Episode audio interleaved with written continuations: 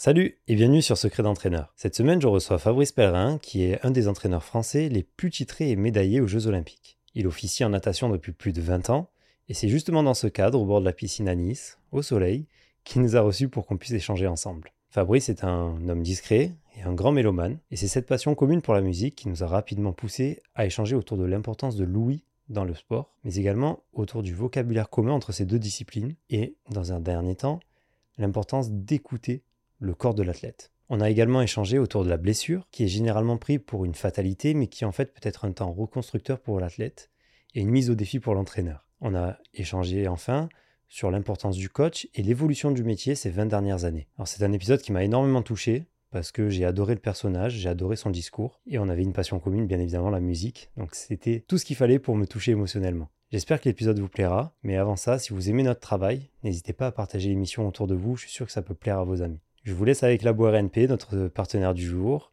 et on se retrouve à la fin de l'épisode. Salut La révolution dans l'entraînement est arrivée. Découvre Labo RNP, une formation qui innove l'univers de l'entraînement avec les dernières recherches scientifiques en neurosciences. La reprogrammation neuroposturale est un système de référence dans l'évaluation et l'entraînement individualisé du sportif. Labo, c'est l'outil essentiel pour une prise en charge individualisée dans l'optimisation du mouvement. J'ai moi-même suivi cette formation auprès de Romain, Adrien et Sébastien il y a plus d'un an et je dois avouer que j'ai été complètement bluffé. Donc si comme moi tu souhaites explorer une nouvelle ère de l'entraînement, clique sur le lien en description. Encore merci à Labo d'avoir sponsorisé cette vidéo. Place à l'épisode du jour. Fabrice Pellerin, bonjour. Bonjour. Bienvenue sur Secret d'entraîneur. Merci de l'accueil. C'est un véritable honneur de te recevoir aujourd'hui. Euh, Est-ce que tu peux te présenter pour les gens qui ne te connaîtraient pas? Euh, je m'appelle Fabrice, euh, je suis entraîneur sur Nice depuis ma foi. euh, J'ai démarré en 2000, donc le temps passe vite. Je pense que je suis l'un des plus anciens au club où je travaille. Et, et je n'ai jamais bougé, j'y ai souvent songé. Mais l'actualité ou les rencontres que j'ai faites sur Nice dans le cadre de mon travail m'ont toujours finalement mobilisé sur place et incité à, à poursuivre là où j'étais. Mhm. Et, et j'ai bien fait parce que j'ai vécu euh, une histoire de, de coach euh, qui m'a comblé et qui me comble encore. C'est beau. Oui. Après 23 ans, de, de dire qu'on est toujours comblé par son métier. Oui, tout à fait. Euh, je me suis souvent posé la question euh, de savoir à quel moment il serait temps de peut-être d'arrêter, de faire les choses autrement pour moi. Et je me suis toujours dit que le jour où euh, je rencontrerais des nageurs au lever, de bonne heure, parce qu'on s'entraîne tout en natation, Ouais. euh, qui étaient moins motivés que moi, euh, il serait temps de d'arrêter. Et je n'ai pas encore trouvé ce- cette population. Donc voilà, je suis ravi de me lever le matin à partir d'une feuille blanche, de composer un entraînement qui, je l'espère, en théorie, va, va permettre aux nageurs de, de- de se découvrir, d'aller plus loin. Et, euh, et voilà, ça, ça m'anime. Alors avec des résultats euh, différents selon les saisons, avec euh, des nageurs de, de niveaux différents. Mais ce qui a le, le- le fil, le fil rouge en fait de, de toutes ces années passées au même endroit, ça a été vraiment ce, ce challenge pour l'entraîneur que je suis de, de trouver la série, le mot, l'exercice qui va permettre aux nageurs de d'avoir envie de revenir déjà le soir ou le lendemain et de, de- de se découvrir lui-même. Voilà.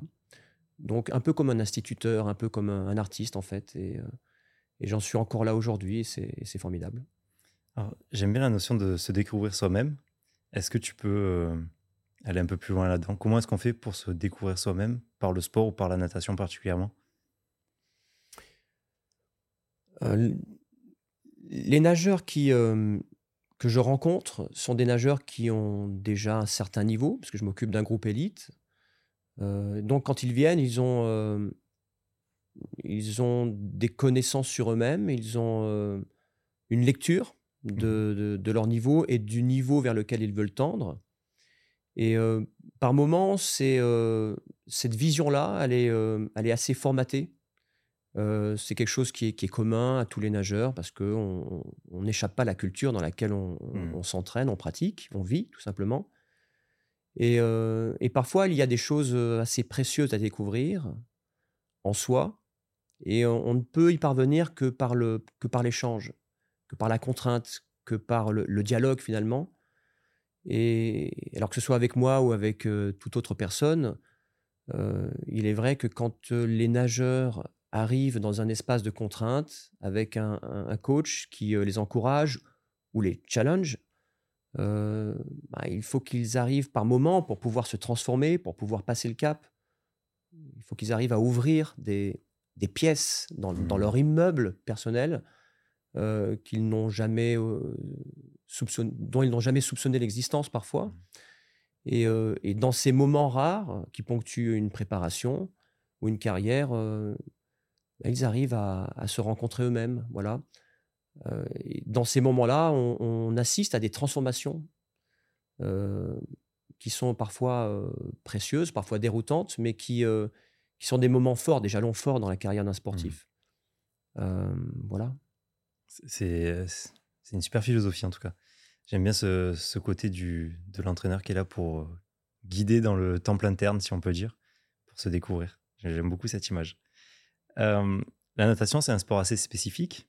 On est seul face à soi-même. encore plus que dans d'autres sports. Par exemple, j'ai eu Rodolphe Boucher dans la gymnastique. Mmh Mais la natation nous coupe du bruit aussi. Mmh c'est assez particulier. Qu'est-ce qui fait la spécificité vraiment de ce sport, d'après toi? Il est vrai qu'il est commun de dire que l'on fonctionne dans le, dans, le monde du silence, dans l'eau.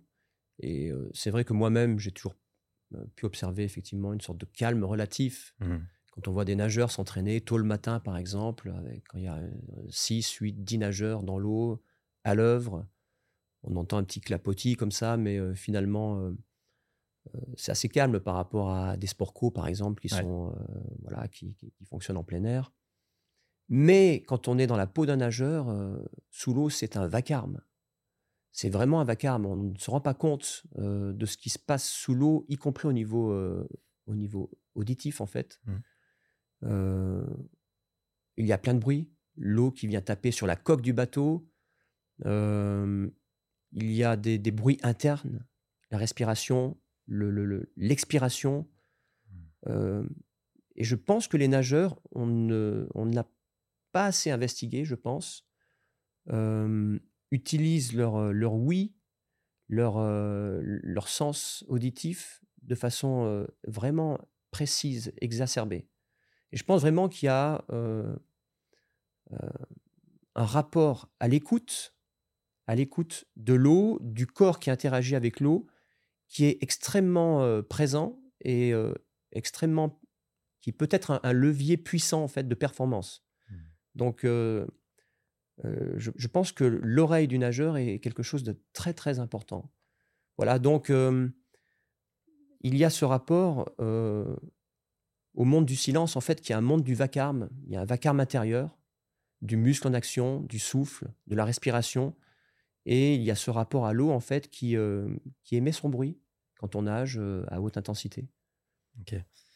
Oui, c'est vrai que euh, c'est quelque chose qui n'est pas soupçonné quand on n'est pas nageur. Tout à fait, tout à fait. Je te disais off, moi je faisais pas mal de chasse sous-marine plus jeune. Mmh et c'est vrai qu'avec la combinaison, on est un peu coupé. On n'a pas cet effet du bonnet qui, qui, laisse passer finalement l'eau mmh au niveau des oreilles. Est-ce que les nageurs utilisent ce sens auditif aussi pour gérer leur rythme et la vitesse qu'ils génèrent? Oui. Il y a pas mal d'années maintenant, j'avais fonctionné avec un, ostéopathe. Et mmh c'est vrai qu'on avait fait pas mal de tests en fait hors de l'eau, donc des tests morphostatiques et, morphodynamiques. Et en fait, sur une dizaine de nageurs, on avait établi une sorte de profil d'organisation cérébrale avec un œil directeur, une oreille de préférence, voilà, bras de, premier choix, etc. Et donc, du coup, il y avait une sorte de cartographie comme ça des sens pour chaque nageur.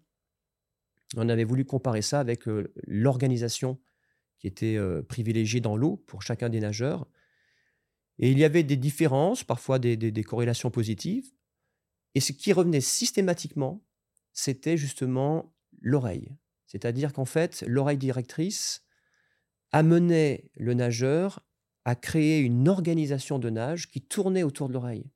Sur le choix de la respiration, par exemple, où le nageur, mmh. si un nageur voulait respirer à droite, préférait respirer à droite, c'est qu'il préférait aussi garder son oreille gauche directrice en contact avec son épaule en mouvement sous l'eau, avec son muscle, avec l'écoulement laminaire sous l'eau. Et donc, c'est pour ça que cette oreille, en fait, ce sens euh, de, l'écoute du corps, de l'eau, du corps dans l'eau et de l'eau qui vient frapper, encore une fois, le corps, euh, je pense, est un marqueur très précieux pour le, nageur élite, mmh.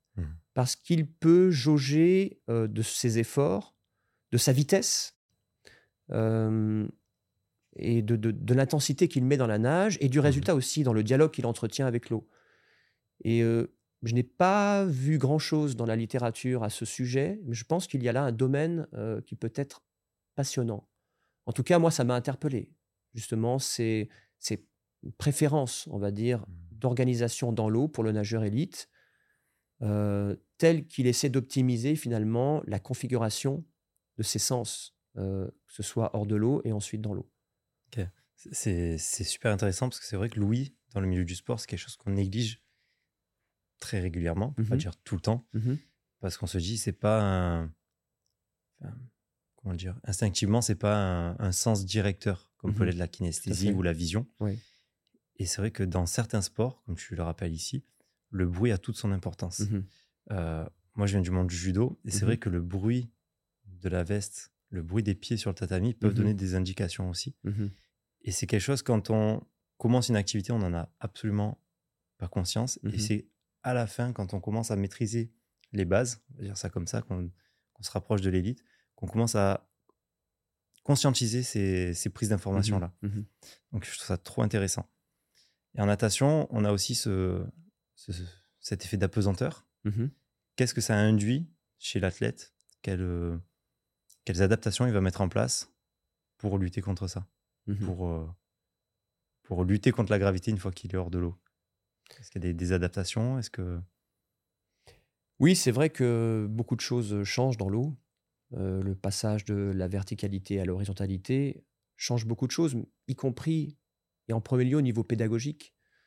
Euh, si euh, on dit communément un sportif sur Terre,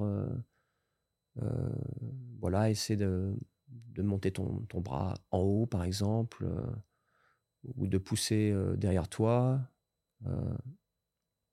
on va réemployer le même vocabulaire mmh.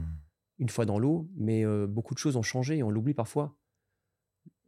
Qu'est-ce que le en haut euh, pour un corps qui s'est allongé finalement qui, qui se déplace à la verticale, à l'horizontale Qu'est-ce que pousser derrière? Pousser derrière, c'est derrière ce que je quitte, l'endroit que je quitte, puisque mon corps se déplace, ou c'est derrière dans mon dos, parce que j'ai mon schéma corporel en fait que j'ai construit en tant que terrien.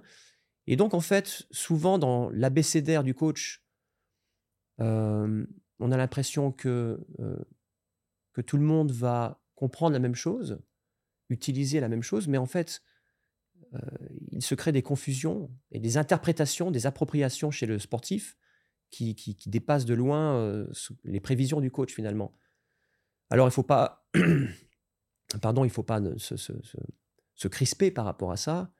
Euh, le nageur euh, sait trouver les voies de, la communication, de l'interprétation. Mmh. Mais c'est vrai qu'il faut être, euh, sur le plan pédagogique, parfois un petit peu conscient, justement, du fait que un nageur est un corps que l'on a plongé dans l'eau, mais qui va subir un ensemble de transformations, d'adaptations qui vont être, à prendre en compte dans, dans les, échanges et tout le dialogue que l'on va entretenir avec mmh. lui. Euh, voilà, donc ça n'est pas anodin, effectivement, un, nageur qui, va dans l'eau, parce que c'est un nageur qui va garder des acquis de terrien, mais qui en même temps va essayer de les quitter s'il veut pouvoir s'adapter au milieu aquatique et aller de plus en plus vite dans l'eau. Euh, ce qui fait toute la complexité de notre sport et toute sa beauté aussi. J'essaie de, réfléchir à, à, ce que tu viens de dire, mais c'est vrai que sur la communication, euh, il faut faire attention à son vocabulaire mmh dans tous les sports, mais là, effectivement, encore plus. si tu dis pouce devant, mais qu'en fait, c'est en haut ou inversement, mmh bah, le, le nageur peut devenir confus, en fait. Mmh Donc, c'est vrai que c'est ultra important. Alors, moi, j'ai essayé de, justement de, de, pour éviter d'utiliser des termes qui, pour, qui pouvaient être euh, mal interprété ou qui aurait peut-être compromis la qualité de l'échange. assez rapidement, dans, dans, ma carrière de coach, j'ai fait en sorte de créer mon propre, mon propre abécédaire finalement.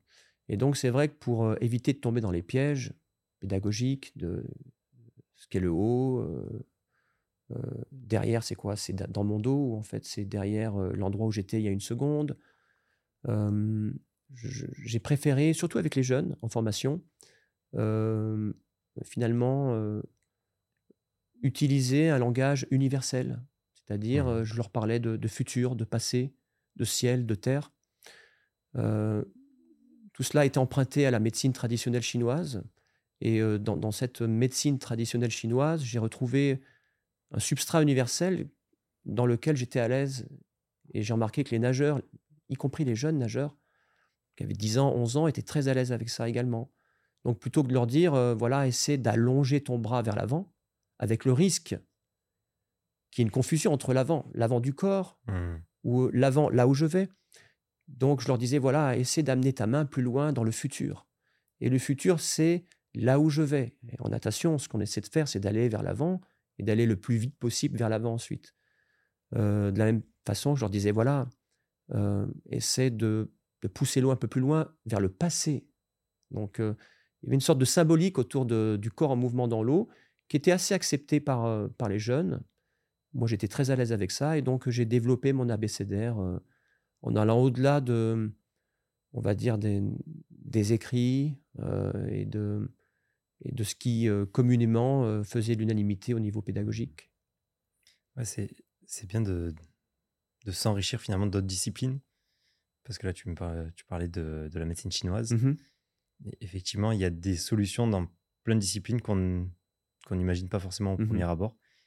Et de mettre en place ce discours-là, je pense que ça peut faire une énorme différence dans ton coaching. Donc, euh, mmh pour moi, je trouve que c'est vraiment une super idée.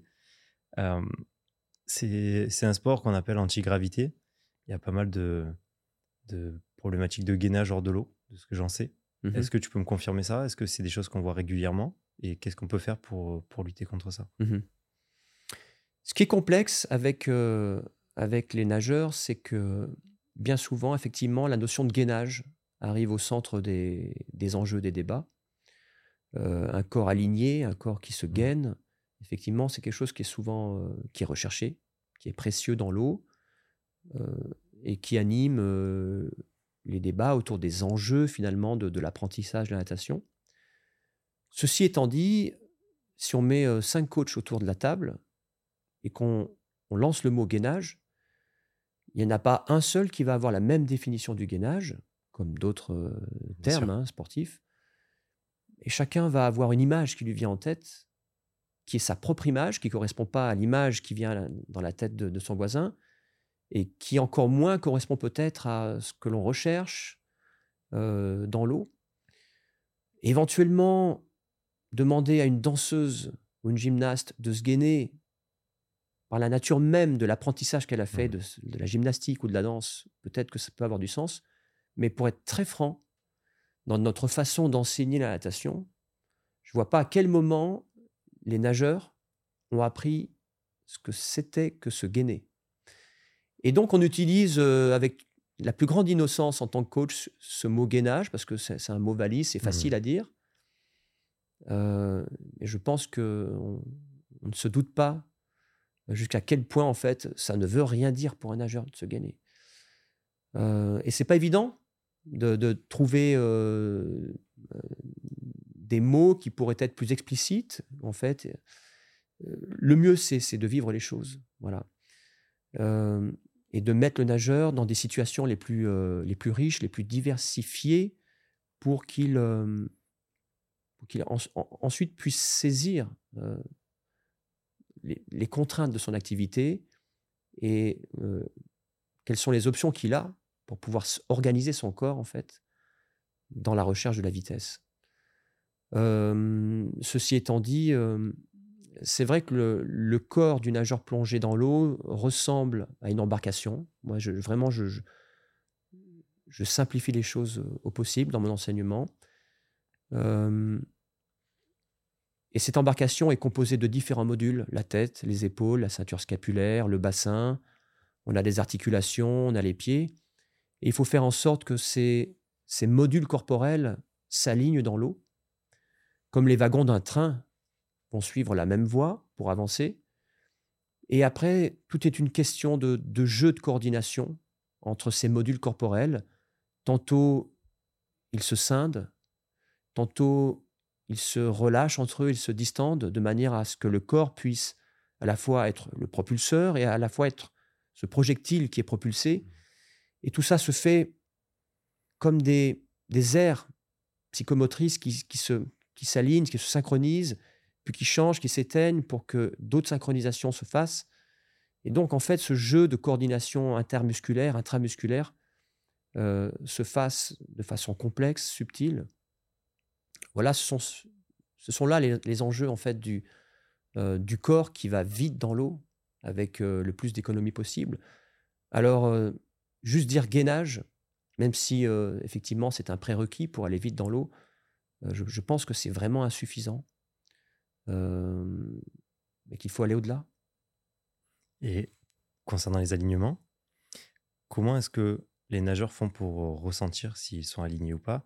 Est-ce que on va utiliser justement de l'oreille mmh avec, je dis n'importe quoi, un pied qui va être trop bas et qui va frotter dans l'eau? Mmh Donc ça, peut-être qu'ils peuvent le percevoir. Ou c'est vraiment du kinesthésique? Est-ce que c'est du retour justement de la part du coach? Comment est-ce que les, athlètes font pour s'adapter? En fait, effectivement, donc il, se passe des choses à l'intérieur du, nageur qui, sont, qui sont précieuses, qui sont indicibles et mmh auxquelles on n'a pas accès. alors on essaie d'interagir, on peut faire un feedback sur ce que l'on observe.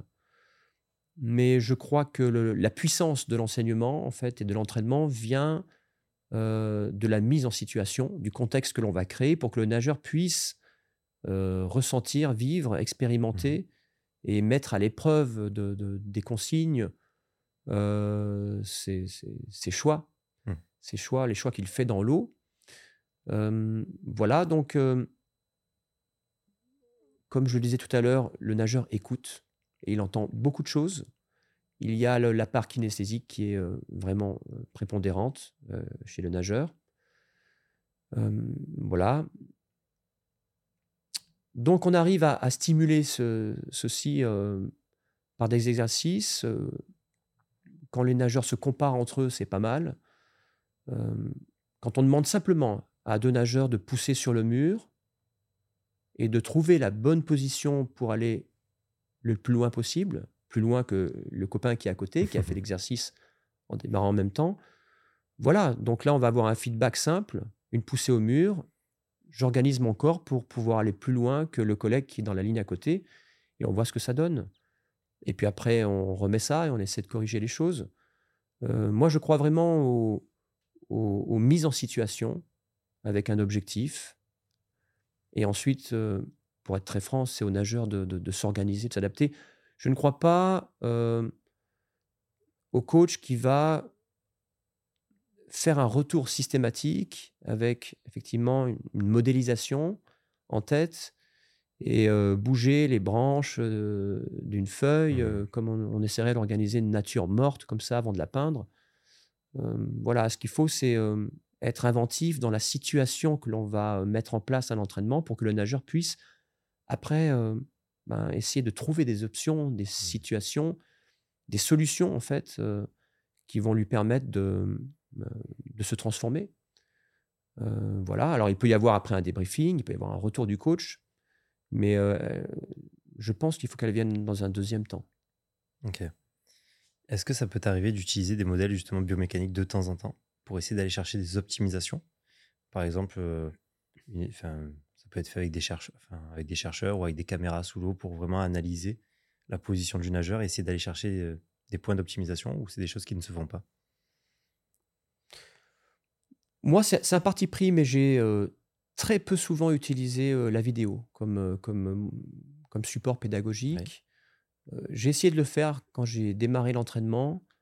bon, ce n'était pas mon langage j'adore la vidéo, j'adore le cinéma, j'adore les films, je suis très cinéphile, mais alors c'est peut-être une interprétation de ma part, mais j'ai rapidement eu la sensation que une image, en fait, c'était quelque chose d'assez violent pour les, sportifs et que euh, faire face à, cette, à, cette, à une image, en fait, qui est euh, parfois très surprenante pour le sportif, euh, peut-être perturbant plus que facilitant pour euh, la suite de ses, de ses recherches, de ses propres investigations. Alors, c'est vraiment quelque chose de très personnel. hein. Je, je- je pense Mhm. que certains utilisent la vidéo avec beaucoup de, de- de succès, mais c'est vrai que moi, j'ai eu du mal à incorporer cet outil dans, dans ma façon de fonctionner. J'ai une approche de l'entraînement qui est plus, euh, euh, comment dire, euh, analogique. Hmm. Je, m'inspire beaucoup de, la nature, on va dire. Euh, et donc, j'utilise des images parce que je, trouve que les, métaphores, les images euh, sont riches de ce que le sportif va y mettre dedans. Alors qu'une une image vidéo, c'est souvent sujet à, à discussion, interprétation. Et finalement, euh, une image, plus une image, plus une image, on recompose une réalité, en fait, quand on, on dissèque Mhm. comme ça le mouvement sur, sur une vidéo. Et moi, j'aime bien ce qui, euh, ce qui peut être rempli comme une case vide par le Mhm. sportif, sans que ça ait été finalement euh, figé par un mot. Donc, euh, j'ai une approche plutôt naturaliste de, de- de Hmm. l'enseignement. Voilà, donc je vais parler des dauphins, par exemple. Je veux dire, tu sais, euh, quand tu regardes des dauphins sous l'eau, quand ils se promènent euh, sous un bateau, euh, ils utilisent tout leur corps. Et tout leur corps est en mouvement, fait une ondulation comme ça. Et quand ils se rapprochent de la surface, le dauphin va fixer son rostre, son nez en, en quelque sorte, de manière à pouvoir casser la vague d'étrave. Donc quand il est sous l'eau à vitesse euh, tranquille, le, nage- le- le- le dauphin fait de grandes ondulations avec tout son corps, et plus il va se, se rapprocher de la surface, c'est ce qu'on observe quand les dauphins viennent jouer Hmm. à côté d'un bateau, plus ils vont fixer finalement leur rostre de manière à pouvoir casser la vague en amont de leur corps. Et donc je vais plutôt utiliser cette image, par exemple, c'est une parmi d'autres, de manière à ce que le nageur puisse comprendre que lui qui est en surface va pouvoir euh, peut-être utiliser sa main. Sa main va être le rostre, et c'est cette main qui va casser la vague d'étrave en amont, en amont de, de- de l'embarcation, de la tête, par exemple. Et après, derrière ça, le nageur va, ben, va, va, sur la base de cette image, de cette euh, analogie, pouvoir euh, construire sa propre vidéo interne Mhm. et pouvoir l'expérimenter euh, dans, les, dans les entraînements. Voilà, j'aime bien plutôt ce, ce rapport à, à l'imagerie plutôt qu'à l'image que l'on fixe sur, un, sur une caméra. Mais encore une fois, c'est vraiment un choix personnel. C'est-à-dire que Hmm.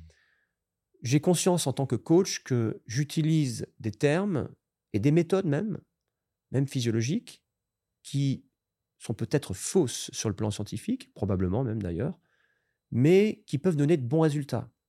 Parce que elles ont été mâchées par le, nageur. Le nageur y a, apporté sa propre saveur, sa propre lecture de la vie, en fait, et de la nature, et du coup, euh, a construit quelque chose. Donc, euh, quand j'ai commencé à entraîner, un peu comme tous les, jeunes coachs, j'ai lu un maximum de livres, et plus j'en lisais, plus j'étais empêtré dans des, théories qui parfois se contredisaient, dans des débats, euh, et j'avais l'impression que j'allais être enseveli sous une somme d'informations, et que je, je n'en verrais jamais le bout. Et j'ai vécu, comme je pense pas mal de coachs, après un moment magique où j'ai réussi à, à poser toutes ces valises par terre et à garder un substrat que je m'étais approprié en fait. J'avais inventé mon propre langage en acceptant, en acceptant le fait que certains points méthodologiques que j'avais fait mien pouvaient être euh, faux sur le plan purement scientifique, mais qui pouvaient être très utiles dans le cadre euh, de l'enseignement. Hmm. Voilà, donc euh, j'ai gardé ces, ces- ces réflexes et je ne fonctionne que comme ça aujourd'hui. Ok. Ouais, c'est vrai qu'on a tendance dans notre société à mettre tout ce qui est scientifique enfin, sur un piédestal. Mhm. Et des fois, nos athlètes n'ont pas forcément besoin de ça, mais ont besoin d'une réponse potentiellement imagée, comme tu le disais, Mhm. pour comprendre ou déclencher quelque chose. Ouais. Effectivement, c'est peut-être pas la méthode scientifique pour le faire, mais ça fonctionne. Mhm. Et c'est vrai qu'on, quand on est jeune coach, pour, pour l'être encore, hein, je me considère vraiment comme jeune entraîneur, euh, on va avoir toutes ces informations qui viennent nous assaillir euh, de tous les côtés et on ne sait plus quoi, quoi écouter. Et quand je discute avec des entraîneurs qui ont ton expérience, vous dites enfin, toujours la même chose, c'est à un moment donné, il faut s'approprier mmh que certaines méthodes. Ça conviendra peut-être pas à tous les athlètes, mmh pas à toutes les disciplines, peut-être pas à, tout le monde, mais moi, ça me convient. Mmh et j'aime travailler comme ça et j'arrive à avoir du résultat comme ça, donc je garde ça. Il faut savoir trancher finalement et, faire, ses choix. Ouais, se délester de, certaines choses. Il faut abandonner des choses pour pouvoir euh, avancer finalement à un moment donné à sa propre vitesse. Et toi, c'est quelque chose qui t'est venu naturellement de faire ces choix ou c'est quelque chose que tu as arrêté d'un difficile. C'était difficile. Euh, parce que, euh, effectivement, quand on a envie de bien faire les choses, en plus, quand on a de l'appétence pour euh, justement la, littérature ou, euh, et, de la, passion pour son métier et pour, et pour ses pairs aussi, eh bien, ma foi, on essaie d'aller chercher comme ça, à droite et à gauche, toute, toute, nourriture intellectuelle mmh. et scientifique qui, peuvent nous rendre meilleurs.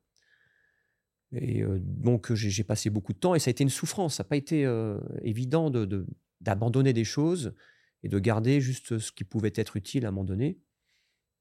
Donc, euh, non, ça, ce n'est pas, pas, facile du tout. Mais euh, une fois que j'ai réussi à m'affranchir justement de, de, de, du poids de, de l'histoire de mon sport et de, ceux qui, euh, qui m'ont inspiré, et ben je me suis senti suffisamment libre et léger pour pouvoir après faire les choses avec mes convictions et, voilà, et, c'est ce que j'encourage euh, effectivement mes collègues coachs à faire quand ils sont jeunes et qui me demandent conseil. Quoi.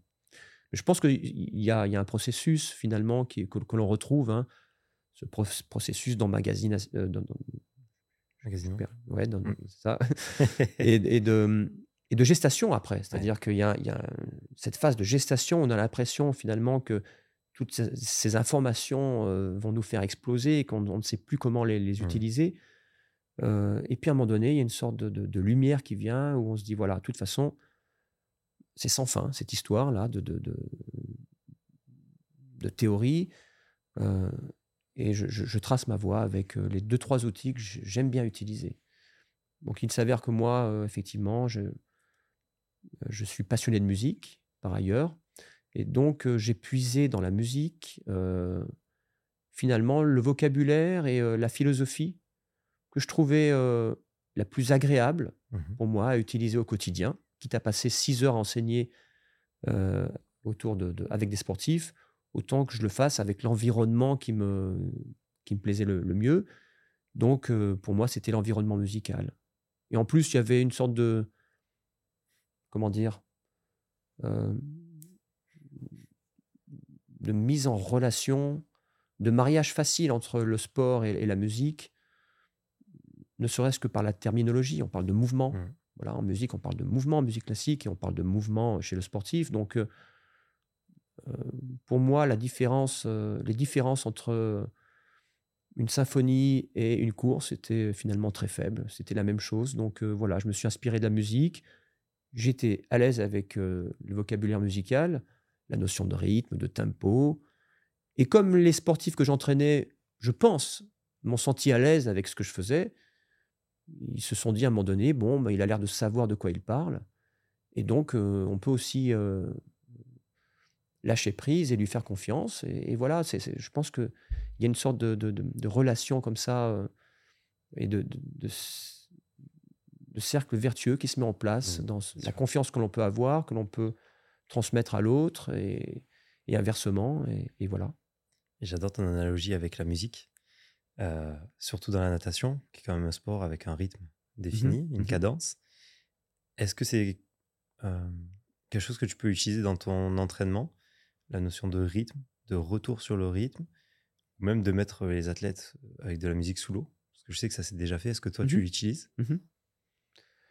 Oui, j'ai à peu près tout essayé autour de la musique, euh, y compris donc des, lecteurs MP3 avec. Euh, je, il y a à peu près 12-13 ans, volontiers, je faisais ça. Alors, ça me prenait beaucoup de temps parce que ce que je voulais faire, c'était des séances, en fait, qui étaient de, du début jusqu'à la fin, euh, finalement orchestré autour d'une playlist.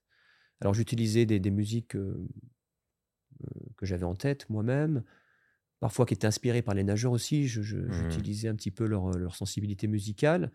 Et l'idée, c'était qu'on retrouvait l'échauffement, la série, la récupération, et euh, autour justement de l'utilisation du rythme ou de la puissance musicale. Alors ça prenait un temps fou, surtout à l'époque, parce qu'il fallait mettre le- sur chaque MP3 la musique, etc. Ouais.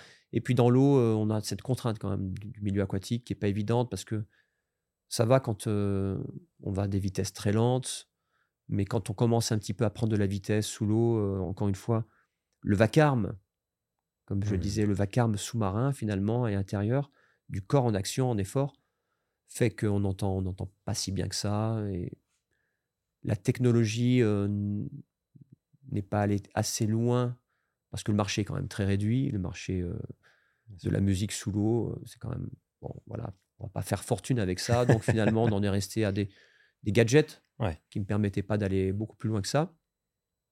Mais c'était des expériences. Quand on l'a fait, c'était vraiment des expériences euh, assez riches qui, qui- qui m'ont appris beaucoup de choses.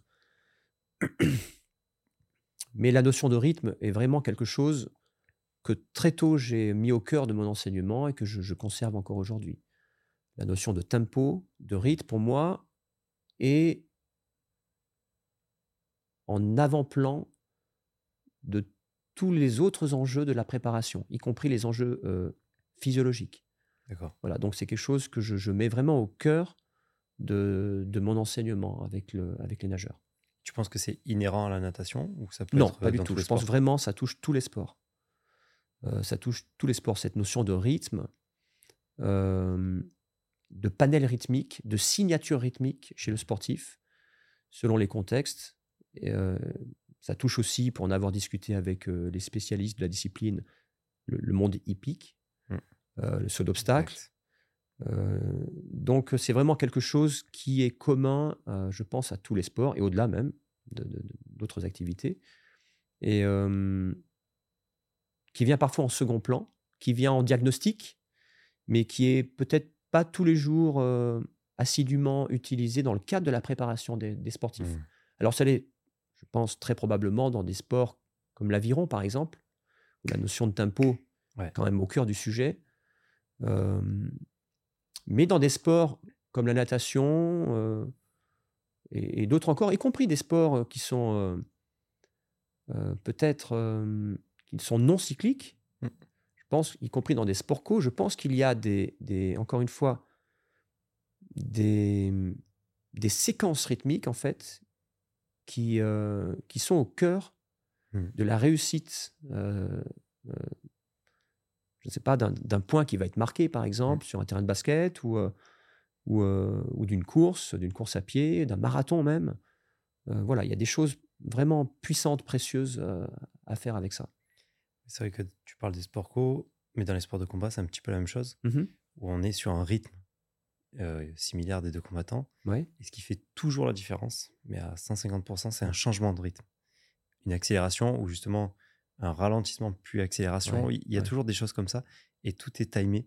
Et tout joue finalement sur cette musicalité euh, D'accord. dont tu parlais maintenant. Mais est-ce que ça, c'est c'est enseigné ou pas? Est-ce que ça fait partie de la préparation euh, dans les sports de combat ou Mon entraîneur euh, technique de quand j'étais adolescent, Jean-Michel, d'ailleurs, je lui passe le bonjour, euh, il utilisait des rythmes des 1, 2, 3, 1, 2, 3. Il, il nous drivait un petit peu par ce rythme-là sur certaines séquences techniques. D'accord. Et j'ai vu très peu d'entraîneurs, j'ai dû en voir un ou deux faire ce, ce genre de petits rythmes, mais sur des séquences très, très ciblées. D'accord. C'est très rare de retrouver des entraîneurs qui vont chercher cette rythmicité. D'accord. Euh, je pense à Darcel Yanzi, qui est un entraîneur en, en judo, qui est un très grand technicien Mhm. français, qui euh, joue tout le temps sur la musicalité. On le voit très régulièrement taper dans les mains, des choses comme ça. D'accord. Ok. Après, je le connais pas assez pour savoir s'il le fait très régulièrement, mais je le vois faire de temps en temps. Mhm. Je pense qu'il l'utilise. Mhm.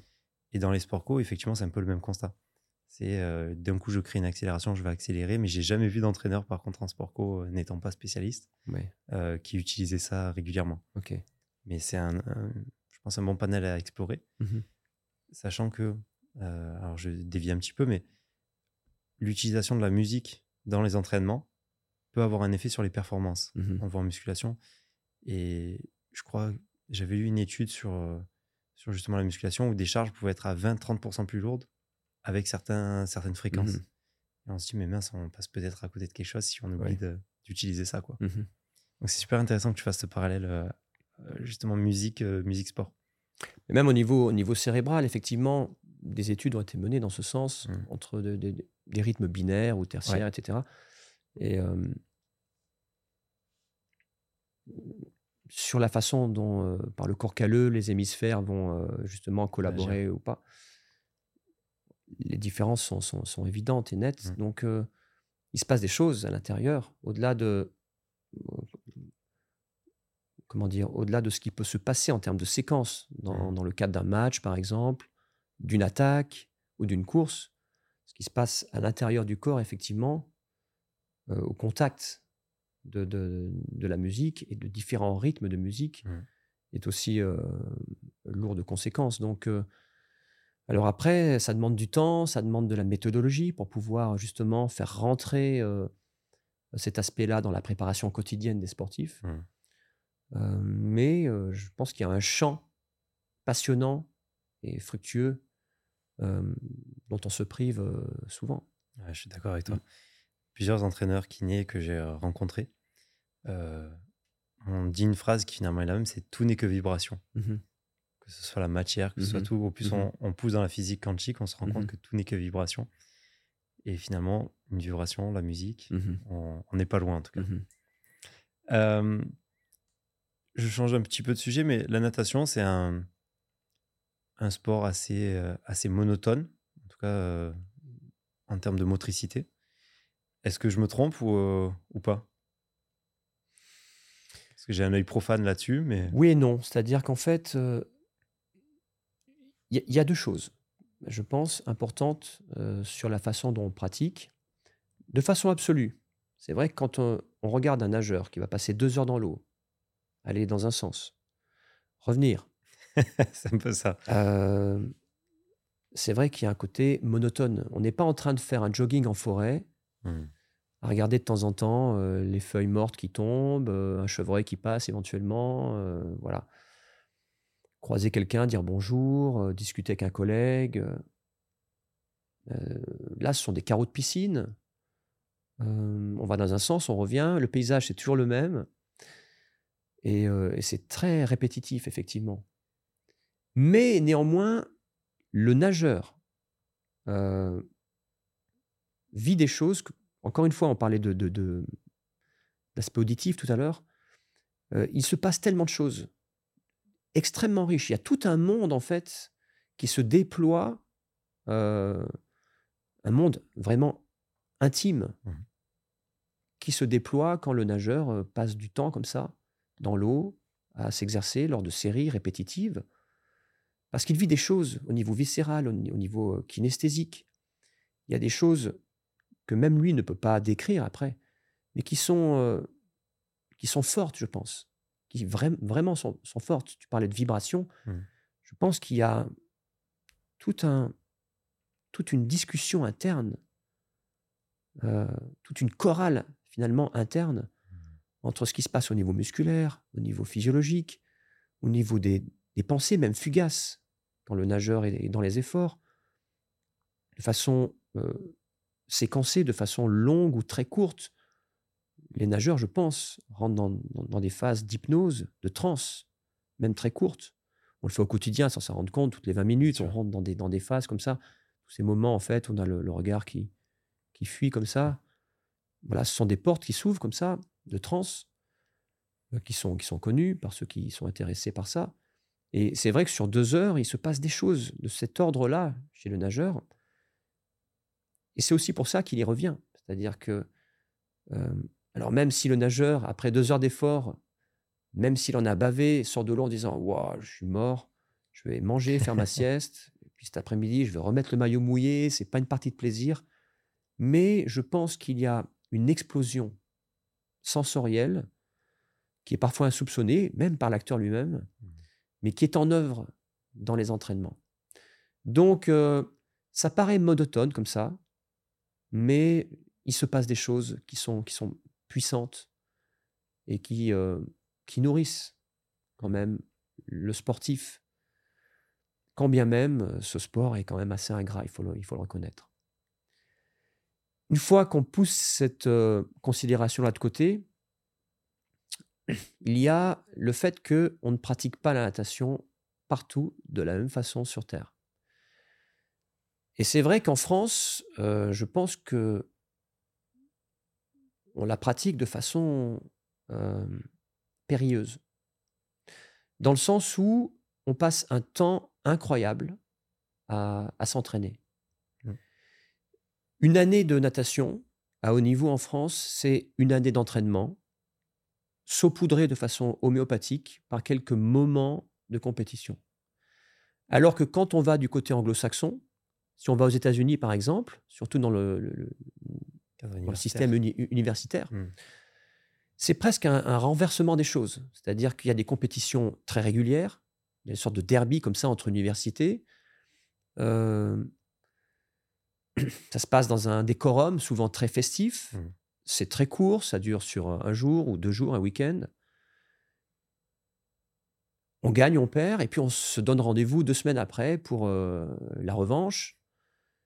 Et puis tout ça est euh, ponctué après d'un entretien ou de la préparation à nouveau. Donc en fait, ce sont deux mondes qui se regardent, mais de façon opposée. Et c'est vrai que, bah, à la base, les compétiteurs sont là pour, rencontrer l'autre, un opposant, se comparer, gagner, perdre, vivre des émotions, prendre leur revanche, conforter leur, leur suprématie. Et puis, on corrige les choses entre deux compétitions. Nous, en France, notre culture est basé sur la préparation, sur l'entraînement, des longues phases d'entraînement, deux mois, trois mois de préparation, et de temps en temps une compétition. Et ça, c'est, je, pense aujourd'hui, je, pèse mes mots, c'est quelque chose de tragique mmh. pour notre sport, qui fait que euh, ben, des nageurs euh, finalement s'usent à la tâche, parfois, souvent même s'expatrient. Et ça arrive, ça va arriver et puis, quand il persiste et signe, bah, finalement, ne progresse que très peu et, finalement entretiennent un niveau. Voilà, dans un climat de, de tristesse, je trouve, bien souvent dans nos compétitions. Et donc, c'est vrai que je l'ai souvent dit, on a un système qui est pervers parce que on s'entraîne à quoi? Donc, quand on fait des compétitions de façon répétée, on s'entraîne à, être un compétiteur. On s'entraîne à battre l'adversaire. On s'entraîne dans une course à, répondre à son attaque quand il accélère, mmh. par exemple. Mais quand on, quand on passe son temps à s'entraîner, pendant deux mois, par exemple, d'affilée, sans compétition, ben, en fait, on s'entraîne à s'entraîner. Et donc, c'est vrai qu'en France, j'ai remarqué qu'on avait des nageurs qui excellaient à l'entraînement.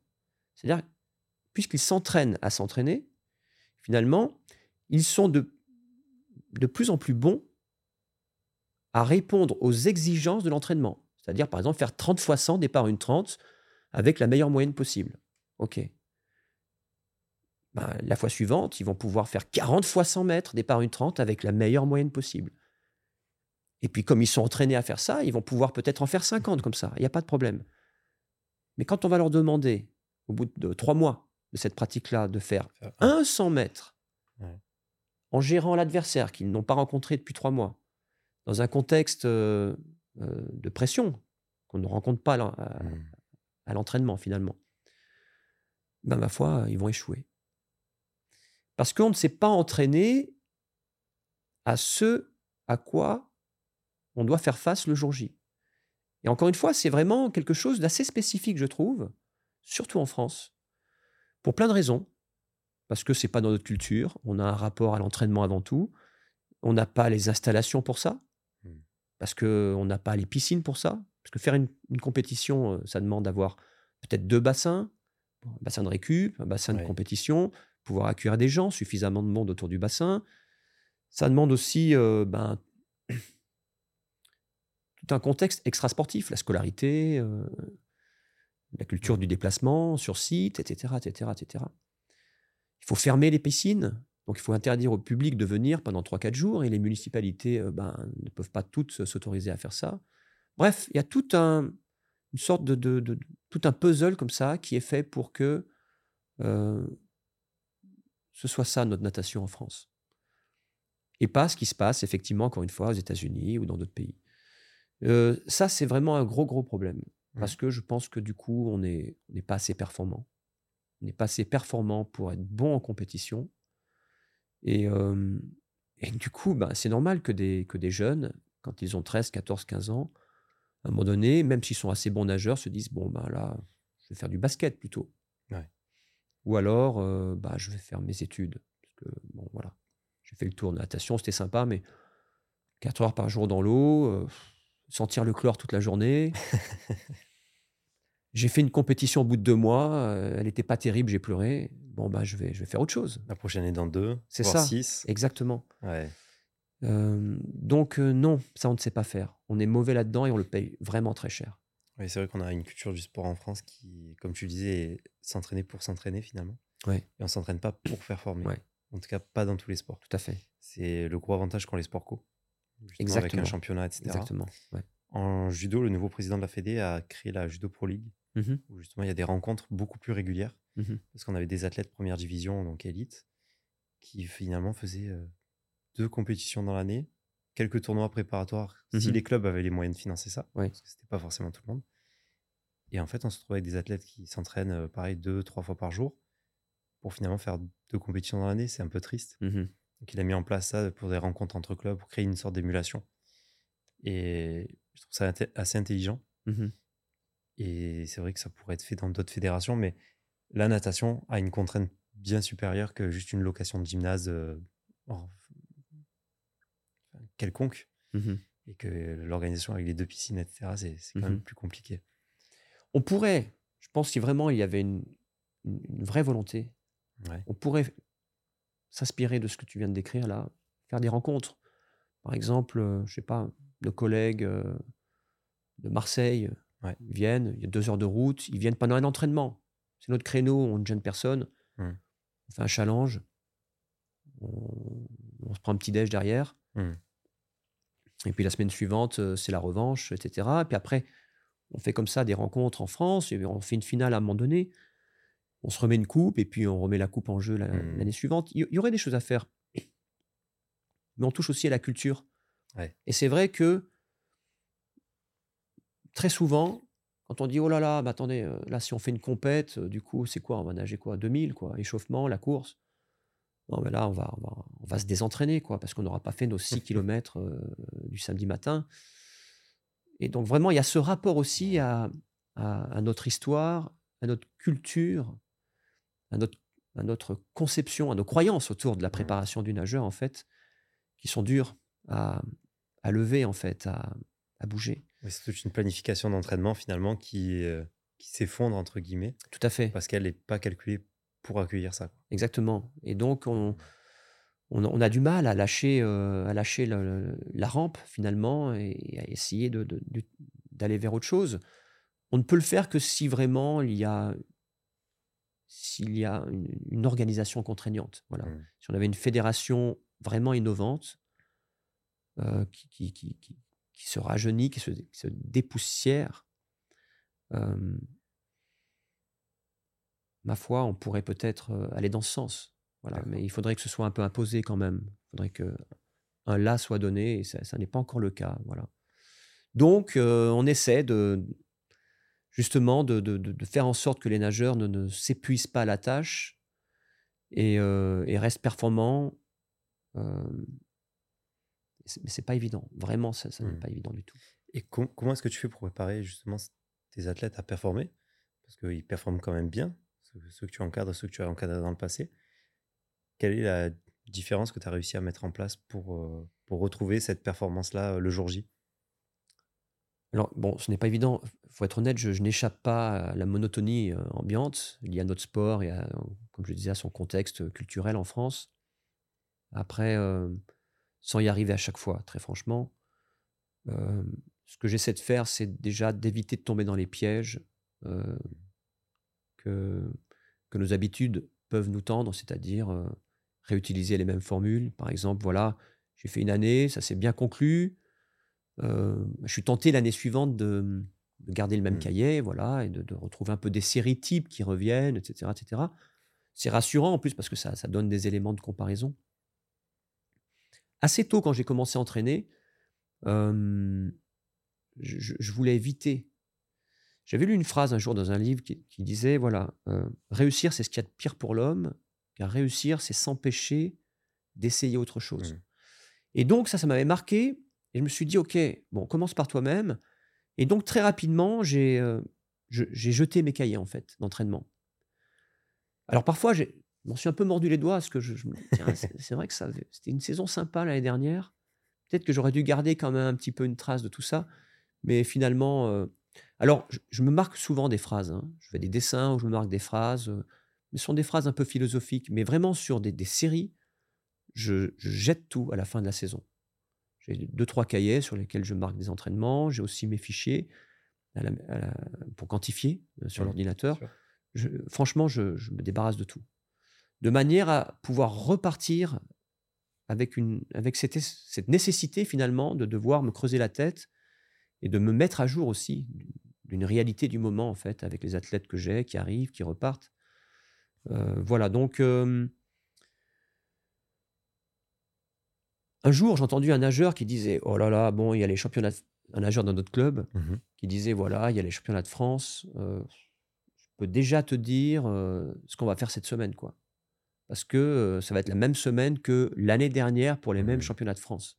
Et je sentais, en fait, dans le discours de, de, ce, nageur-là, toute la détresse qu'il avait à, à, faire quelque chose qu'il avait déjà fait les saisons précédentes, et en plus, avec l'appréhension de, faire moins bien, parce qu'il y avait ce rapport à, voilà, j'avais fait ça pour réaliser ça, donc si je fais moins bien là, euh, c'est plié d'avance, euh, le résultat sera, sera moins bon. Et donc ça aussi, ça m'avait assez marqué. Donc euh, voilà, l'une des choses que je fais en priorité, c'est de, de, faire en sorte qu'il n'y ait pas de semaine ou même de série que l'on retrouve d'une semaine à l'autre. voilà. Ensuite, faire en sorte justement que les nageurs n'aient pas juste eu l'impression d'avoir passé deux heures à fournir un effort, mais puissent repartir d'une séance en se disant en plus, tiens, j'ai, j'ai appris un truc aujourd'hui. Mmh donc, je sais pas, j'ai appris un nouveau truc sur la coulée, par exemple, ou alors pour approcher le mur, voilà, j'ai appris qu'il fallait peut-être mettre la tête comme ça plutôt que comme ça. Ou alors j'ai appris que quand on est sur un sprint final avec un, adversaire, ben, je peux être tenté de faire ça, mais peut-être que je peux aussi m'autoriser à faire ça. Donc j'ai appris quelque chose sur, moi-même et sur, sur la stratégie de course. Voilà, faire en sorte qu'il n'y ait pas que le sentiment que le, le corps s'est dépensé, mais que le cerveau s'est nourri de quelque chose. Qu'on a un truc à mmh. raconter éventuellement si on rentre à la maison. Comme si on sort du ciné, on, on a envie de raconter une scène du film. Voilà, si tous les jours, un nageur peut rentrer chez lui et raconter une scène de son entraînement, je me dis que là, c'est vraiment un entraînement réussi. Alors, je ne dis pas que c'est ce qui se passe quand on s'entraîne euh, ici à mmh. Nice, hein, loin de là. Mais en tout cas, c'est vraiment une, volonté. Voilà, un défi, un mmh. défi que, que, que je m'impose. Voilà. Si le nageur est capable de terminer la journée en disant tiens, tu sais quoi, il rentre à la maison, il voit euh, ses parents, il voit sa copine, peu importe, et dit voilà, bah aujourd'hui, euh, il s'est passé ça l'entraînement, ou j'ai appris ça, etc. Je me dis que la journée est, en fait une pierre qui s'est rajoutée à l'édifice. Voilà. Ouais, c'est une forme d'accomplissement pour l'athlète et d'épanouissement. Tout à fait. Est-ce que pour toi, c'est quelque chose d'essentiel, l'épanouissement de l'athlète pour performer? Je sais pas. non, je Elle est dure, celle-là. Ouais, je ne sais pas parce que. C'est difficile. De façon. Euh, dans un réflexe démagogique, je pourrais dire oui. Mmh. Effectivement, euh, un nageur qui va vite, c'est un nageur qui d'abord est épanoui en tant qu'homme et femme. J'ai déjà dit ça. Hein. Mais. Je ne sais pas si c'est vrai. Je ne sais pas si tous les nageurs dans le monde soit japonais, chinois, américain, hongrois, je ne sais pas, sont forcément épanouis à faire ce qu'ils font Je ne suis pas sûr. je, ne suis pas sûr. Alors, pour moi, ce n'est pas un objectif premier, très franchement. D'accord. Si, je suis honnête, mmh. on peut me le reprocher ou pas, mais si vraiment je, je témoigne de façon cynique mais réaliste, moi, je, suis pas là, je, ne suis pas payé pour euh, que les gens soient épanouis. Si vraiment on me dit, voilà, Fabrice, ta mission, c'est que tous ces jeunes soient épanouis, il est possible que je leur dise, ben, on va pas, on va pas nager. Hein. Mmh. On va arrêter la natation, quoi on va aller faire autre chose. On va aller peindre euh, des tableaux, on va aller monter un orchestre de musique, on va essayer de, jouer devant des gens. On va faire plein de trucs, mais peut-être pas en premier de la natation. Hmm. Peut-être du toboggan à la piscine municipale à côté, oui. Un water polo. Mais on va pas passer quatre heures dans la journée à nager. Donc, euh, moi, quand un nageur vient et qui me dit voilà, moi je veux être champion olympique, euh, ou je veux être champion de France, ou champion régional, peu importe. Je mmh. Je lui dis pas, écoute, ok, bon, alors, demain, on va travailler sur l'épanouissement. Non, c'est pas ça. C'est ok, tu veux être champion de France? Bon, quoi? Au 100 dos, ok. Il va falloir nager vite. Il euh, va falloir nager peut-être 52 au 100 dos. Bon, pour nager 52, il va falloir que tu saches faire ça, ça, ça, ça, ça. Et on va se concentrer là-dessus, quoi. Alors après, un nageur qui vient dans l'eau, c'est pas un bout de viande que l'on jette euh, dans la marmite et que l'on va amener à, bonne cuisson. C'est pas que ça en fait. C'est euh, quand un nageur plonge dans l'eau euh, 4 heures par jour, bah, il plonge avec les 20 heures qu'il a passées en dehors de l'eau. Ce qu'il a mangé, ce qu'il a bu, ce qu'il a vécu comme émotion, euh, ce qu'il a vécu avec sa copine ou son copain, la relation qu'il a eue avec ses parents, avec ses professeurs quand il va à l'école. tout ça, ça compte forcément alors euh, on ne peut pas balayer ça de la main. C'est une certitude. Après, moi en tant que coach, je ne suis pas censé m'occuper de tout ça. Mmh je n'ai même pas le droit de m'occuper de la plupart de ces aspects-là. Donc, euh, on peut en parler avec le nageur, on peut veiller à ce que quand il arrive, euh, ben, il ait l'air plutôt bien dans ses baskets. Et si ce n'est pas le cas, on peut essayer de, tendre la perche pour voir un peu euh, si on peut aider d'une façon ou d'une autre. C'est quelque chose sur laquelle on peut jouer. Mais non, je ne peux pas dire que ma mission première, ce soit faire en sorte que le nageur soit épanoui. Ni comme levier, ni comme euh, destination. On ne mmh. peut pas être euh, au cœur des choses. Tout en ayant bien en tête, encore une fois, que, effectivement, ce qui se passe en dehors du bassin est loin d'être anecdotique, probablement, pour ce qui va se passer dans le bassin. C'est pas évident là-dedans. Ouais. Pas évident de, trouver sa place, mais je pense que savoir où l'on met les pieds en tant que coach, c'est quand même euh, très important. Génial. Et est-ce que dans ton staff, tu as quelqu'un qui a un peu ce rôle-là ou pas du tout? Qu'il y a des préparateurs mentaux qui vont essayer de gérer ça? Est-ce que non, pas vraiment. Et euh, bon, moi, alors c'est vraiment encore une fois lié à ma personnalité.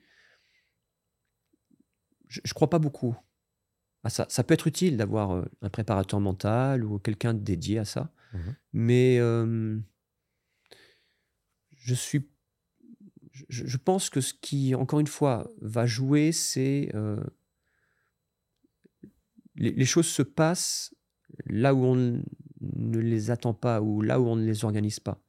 C'est-à-dire que effectivement, dans un staff ou dans un club, tout simplement, dans la vie d'un club, il y a des dirigeants, des bénévoles, des collègues d'entraînement, des gens qu'on croise comme ça, du public avant, après les séances, euh, un gardien de piscine, euh, peu importe. Des gens qui viennent vous interviewer. Et en fait, sur des micro-mouvements, des, micro-moments, mmh. euh, il peut se passer des choses voilà, qui font que la vie se fait autour des entraînements, autour de la préparation. Et ce sont ces, rencontres, même succinctes, des sourires, euh, une question, une réponse, euh, voilà, un moment partagé, qui font que, euh, encore une fois, les choses se tissent et peuvent, peuvent être précieuses. Et peut-être que, effectivement, un nageur va vouloir partager quelque chose avec quelqu'un qui n'est pas vraiment nommé dans un staff, identifié comme. euh, étant une personne forcément de, de, ressources, de référence. Donc moi, ce que j'aime bien, c'est justement avoir conscience de cela et faire en sorte que euh, tout peut se passer euh, de façon la plus fluide possible. Voilà. Et si c'est informel, c'est aussi puissant, voire plus puissant que si c'est organisé parfois. Donc je n'organise pas forcément les choses parce qu'il faut le faire avec un kiné, un prépa mental, etc., etc. Le nutritionniste. Je crois plus à, cette sorte de, de, soupe, comme ça, dont on a oublié finalement tous les ingrédients, parce qu'on ne les pèse pas tous avec l'expérience. On le fait comme ça un petit peu à la volée, en goûtant les choses au fur et à mesure. Et on crée comme ça un environnement de vie qui un peut être porteur et peut parfois aider accompagner mmh. les, sportifs de façon, encore une fois, euh, non, non décrite, indicible, euh, voilà, un peu bordélique aussi parfois. Et je, je crois aujourd'hui euh, beaucoup à ça, plus qu'à quelque chose de, trop formaté, en fait, trop analytique. On revient au discours finalement du côté scientifique ou expérience. Quoi. Mmh ok, super intéressant. Et la natation, c'est quand même un sport cyclique par excellence ça amène pas mal de pathologies. Mmh est-ce que c'est des choses qui arrivent régulièrement? Et comment est-ce que toi tu fais pour combattre ça euh, au quotidien? Ouais, je, bon, c'est vrai qu'on on est sur, sur des, des, stéréotypes, c'est-à-dire que les nageurs euh, répètent des mouvements euh, très ciblés, très stéréotypés, et ils le font, voilà. 2 heures, 3 heures, 4 heures par jour, 5 heures.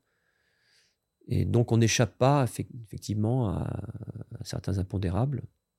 Mais très franchement, euh, des, gros, des grosses blessures, vraiment des choses enquiquinantes, mmh.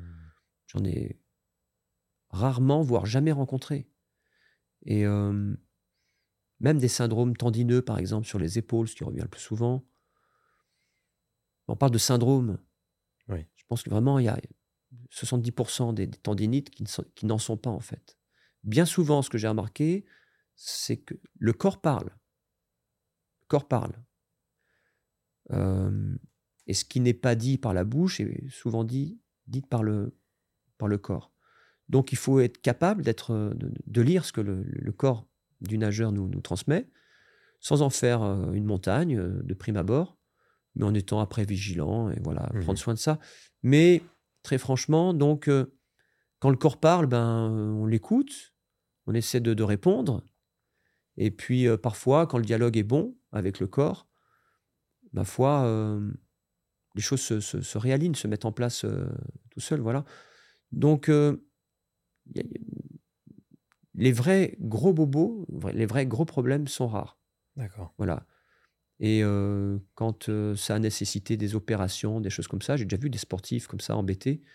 Je pense que bien souvent, les, mauvais choix ont été faits.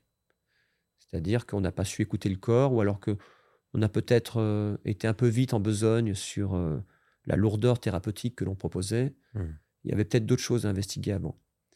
Alors après, moi j'ai déjà eu des nageurs qui étaient un petit peu embêtés parce qu'ils ont une douleur un peu chronique, voilà, ici ou là. Et moi, j'y trouve bien souvent euh, une occasion, une opportunité finalement euh, de faire autre chose, autrement, et donc peut-être de se transformer vraiment. Mmh.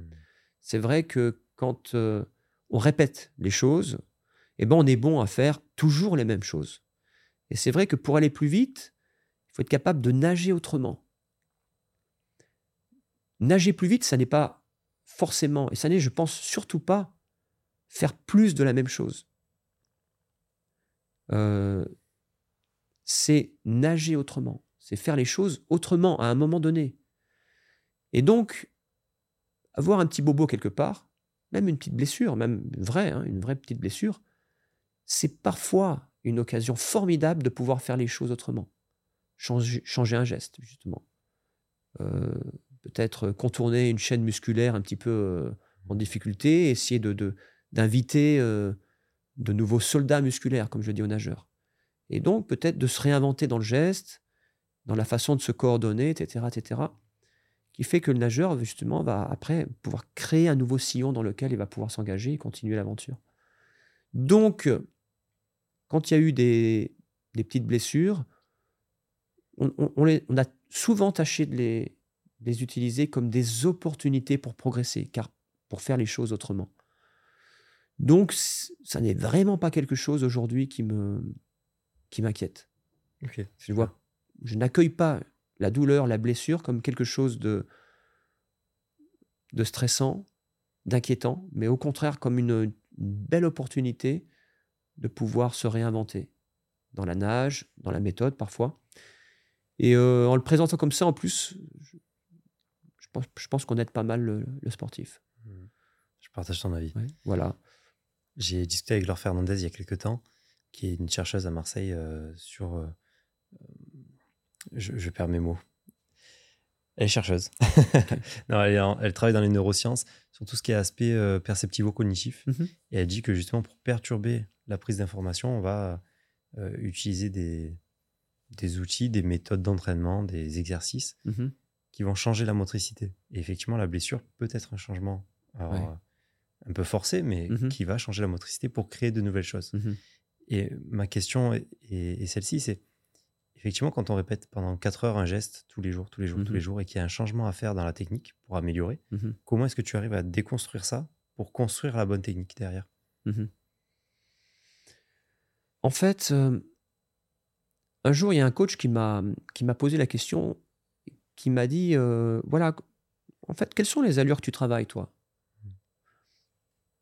Donc, euh, souvent, on parle de façon commune à l'entraînement d'allure aérobie, mmh. allure au seuil, travail de vitesse, donc un aérobie lactique.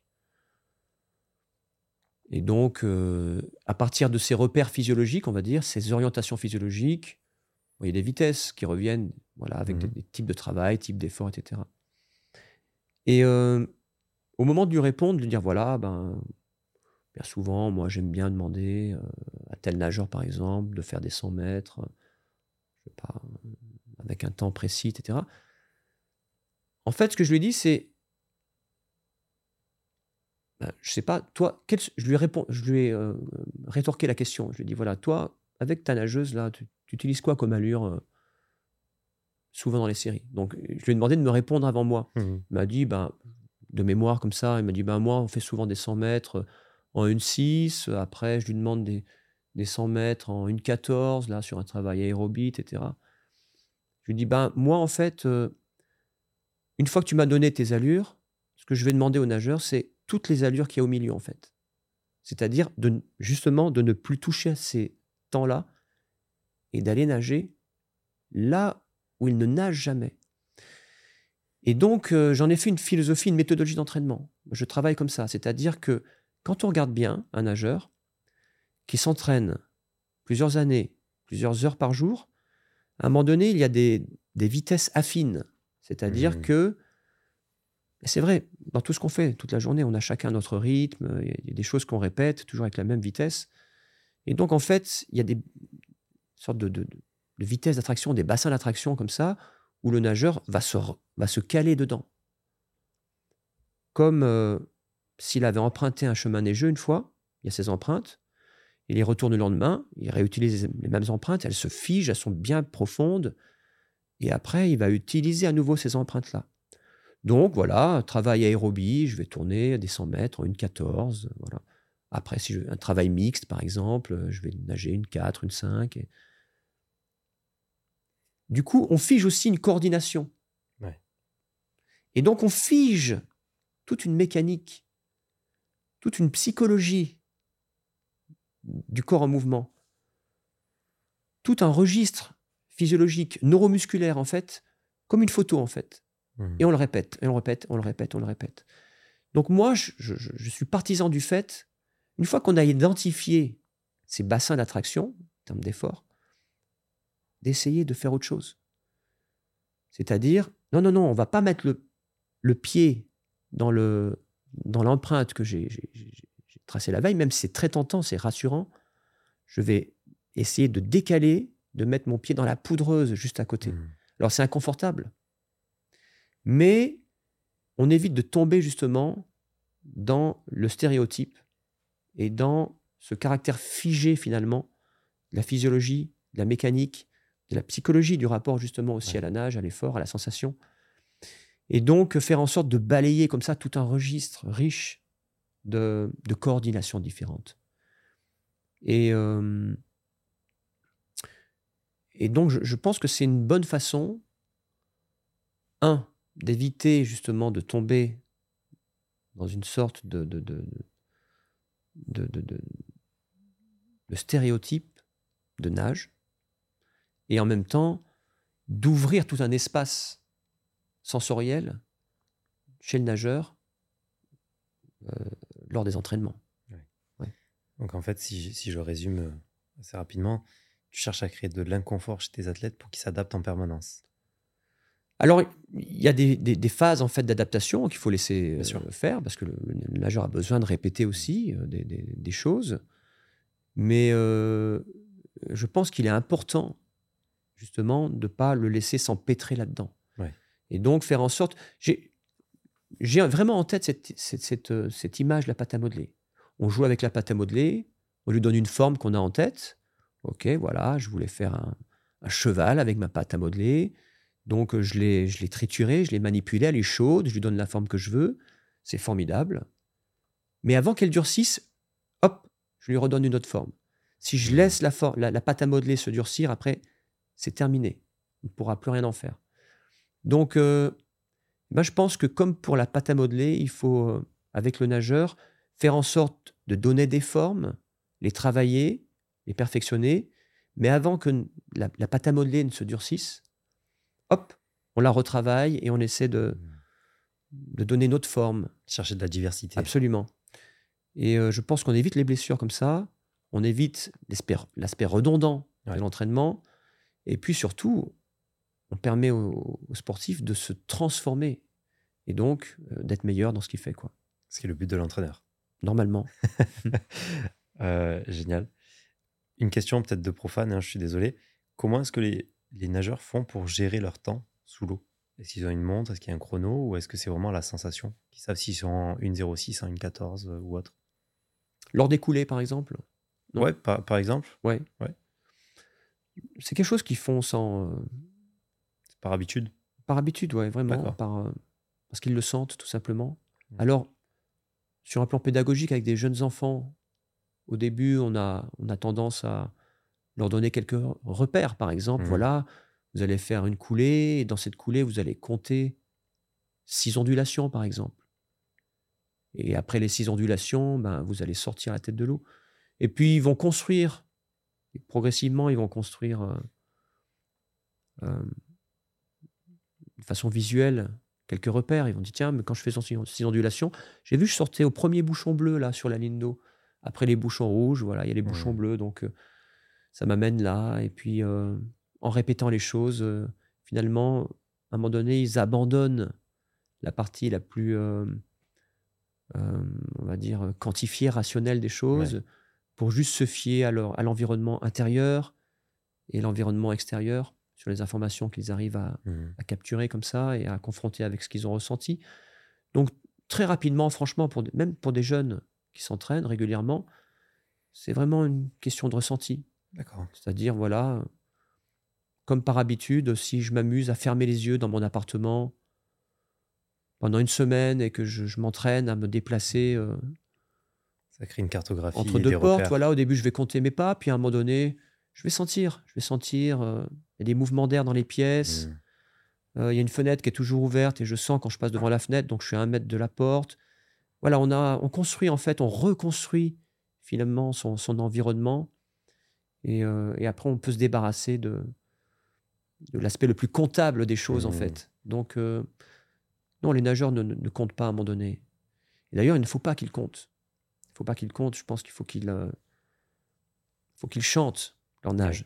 Et d'ailleurs, au niveau cérébral, il y a une différence entre compter et, euh, et finalement euh, chanter. D'ailleurs, il y a une erreur méthodologique qui parfois est empruntée. Donc il y a toute un, une méthodologie d'entraînement basée autour du, de la notion de compter les mouvements à l'entraînement. Mmh. Ça, ça se fait. Au haut niveau, on dit voilà, euh, si tu fais un 50 mètres en 30 secondes, en 30 mouvements, on peut estimer que si tu nages 30 secondes en 28 mouvements, tu es meilleur. Tu, te propulses mieux, tu sais mieux t'organiser dans ta nage, et donc tu es plus efficient. Mais à force de répéter ça, on, revient sur la, notion de répétition, de stéréotype, il y a des nageurs qui le font en compétition, ça.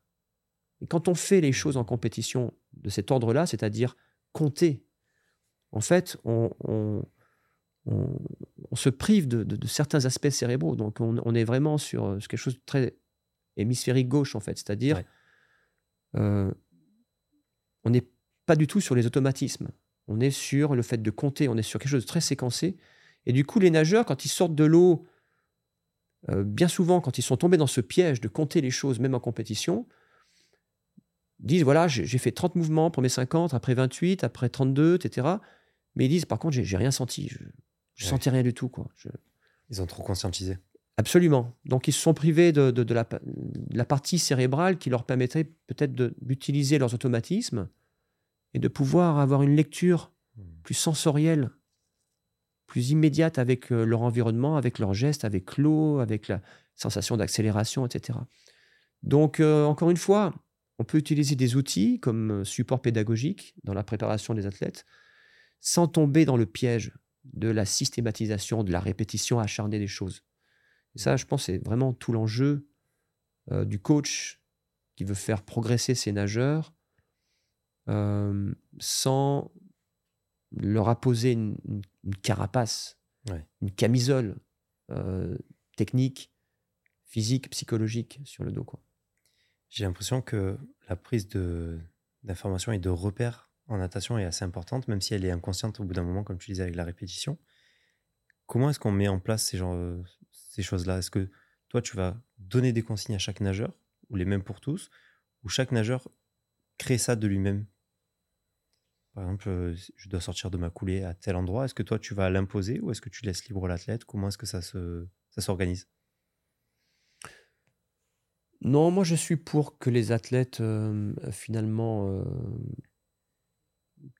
trouvent les choses par eux-mêmes. C'est-à-dire mmh. que, alors, il y a forcément des modèles on travaille autour de modèles quand même à l'entraînement, mais chaque nageur a ses spécificités.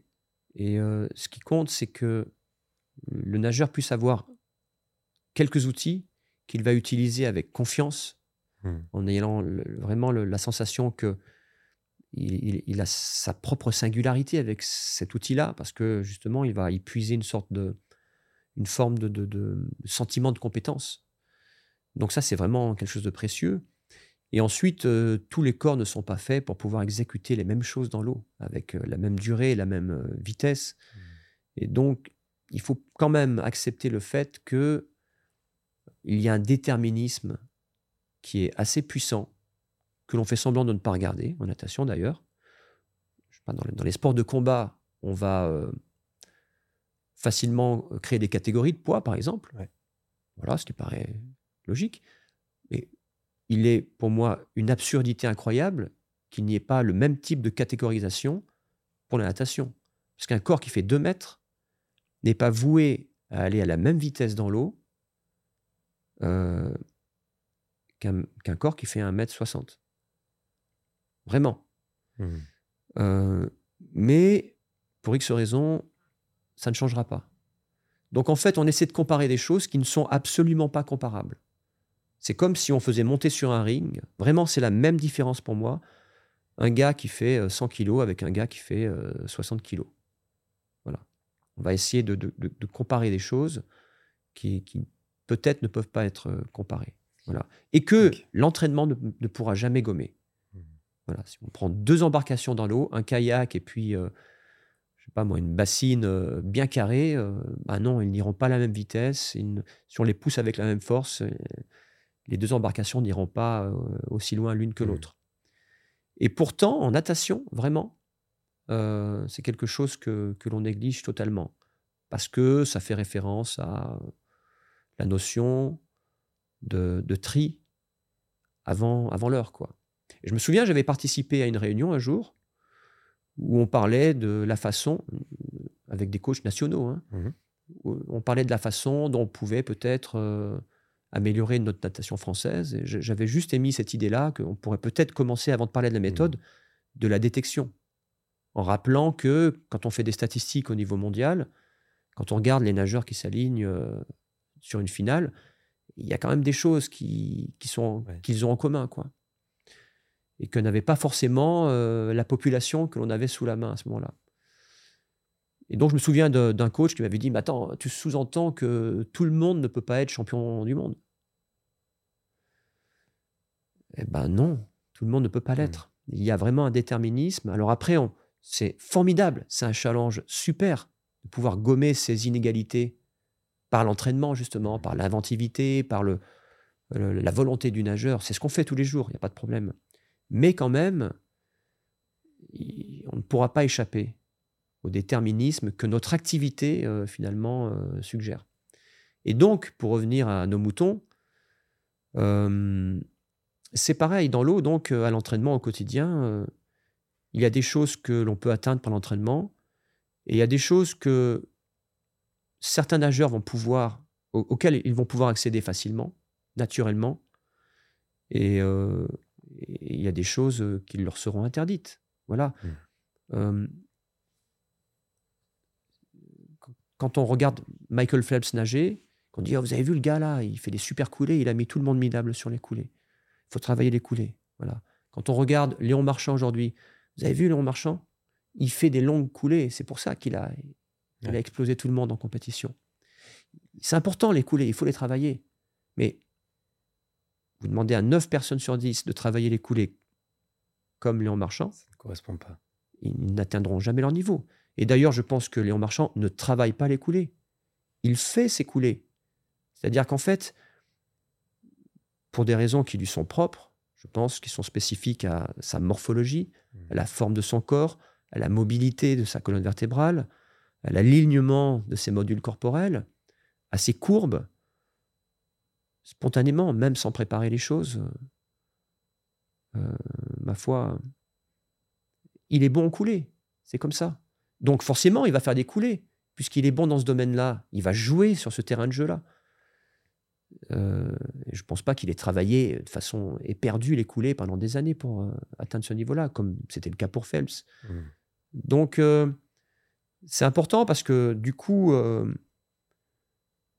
déjà, il faut accepter le fait que tout le monde ne sera pas bon dans les mêmes secteurs. On peut perdre beaucoup de temps à travailler un secteur qui ne se débloquera jamais terriblement. On peut essayer de minimiser les choses ou de les maximiser. Mais ce qui est bon, c'est peut-être d'investiguer, de, travailler et de développer, de faire une arme puissante. Euh, euh, voilà ce qui nous tend la main, ce qui nous correspond le mieux. Et avec ça, après, ben de, s'élancer avec foi pendant, dans la course, de manière à tirer le meilleur parti de ce que l'on a le, jour J. Quoi. Voilà. Est-ce que tu penses qu'il y a des profils, pour revenir à la question du déterminisme, qui sont plus avantagés dans un type de nage que dans un autre? Oui. Oui, tout à fait. Alors, encore une fois, euh, il y a des pays, des nations qui, euh, très tôt ont mis le doigt là-dessus. Euh, il y a une fille qui s'appelle, enfin une fille, euh, une vieille dame maintenant, qui s'appelle Nina Bulgakova, qui dans les années 60-70 avait, euh, c'était une, scientifique euh, de, la, chair russe, qui, qui avait fait paraître un bouquin d'ailleurs, qui avait été traduit en France, qui s'appelait Détection et sélection du, du, jeune nageur. Je ne sais pas si on le retrouve encore d'ailleurs à la vente, mais qui expliquait comment la Russie avait, sur la base de données mondiale, en fait, pendant des années et des années, avait euh, pu mettre en exergue euh, euh, le fait qu'en fonction des nages, en fonction des distances, il y avait des profils qui revenaient. Donc on avait, par exemple, surtout pour le crawl et sur la, mmh. vitesse, on avait des corps longilignes, donc de grande taille, avec une ceinture scapulaire qui était très développée, des hanches plus étroites. C'était vrai pour les filles et les garçons. Quand on allait sur le 200, le 400 mètres, ils avaient mis en avant le fait que il pouvait, y avoir une forme plus tubulaire finalement. Euh, après, pour la brasse, il pouvait y avoir, par exemple, pour la brasse, il pouvait y avoir des, différences au niveau du bassin, au niveau de la taille des cuisses, des choses comme ça. Euh, mais qui avaient des, formes qui n'étaient pas vouées, quelle que soit la nage et la distance, à, bien profiter voilà, de, l'élément liquide. Et donc, euh, effectivement, alors après, on peut trouver ça critiquable ou pas, mais cette natation russe-là euh, a orienté sa population euh, non seulement vers telle ou telle nage, mais vers tel ou tel sport. Voilà, alors c'est peut-être une vision un petit peu ultime, on va dire, de la détection. Mais moi, je déplore le fait que en France, pour des, pour des, raisons, on va dire, euh, philosophiques, on est euh, mis ça carrément de côté. Aujourd'hui, en natation, euh, ça paraît un peu exagéré ce que je vais dire, mais en fait, on a des, on a des nageurs qui sont venus à la natation parce qu'ils avaient une scoliose, quoi. Hmm. On n'a pas des nageurs qui viennent parce que ils ont préféré, parce qu'ils étaient grands, venir à la natation plutôt que d'aller au basket, par exemple. On va au basket parce que on est grand parfois. Mais on vient à la natation parce que le médecin nous a dit pour votre dos, ça peut vous faire du bien. et donc, alors, c'est un petit peu euh, provocateur ce que je dis, mais je pense qu'on n'est pas loin de la réalité. Donc, avoir une culture, en fait, de la performance qui, sans tomber dans l'extrémisme, euh, puisse prendre en compte que toutes les formes de corps ne sont pas vouées à aller à la même allure dans l'eau, euh, je pense que ça, ça, pourrait nous faire du bien en termes de, de, résultats. Voilà. Euh, et, ça pourrait influencer aussi après notre façon de, travailler, tout simplement. c'est vrai que certains sports l'avaient fait dans le passé, et je sais qu'ils y sont revenus. Je pense à certains sports co, il, y a, il me semble le handball, le football, mmh euh, avec des âges, euh, des âges, pardon, des tailles mmh minimales à atteindre pour rentrer en centre de formation ou à tel niveau. Et il me semble, il faudrait vérifier l'information, mais c'est quelque chose que j'ai entendu dans le hand en stage plus jeune. En fait, on mesurait l'empan. Alors, je sais plus à quel âge. Et si l'empan ne faisait pas telle taille, on savait qu'il ne serait pas au niveau. Et puis, en fait, on s'est rendu compte qu'on avait exclu des joueurs euh, de Pôle France ou de Pôle mhm. Espoir, mhm.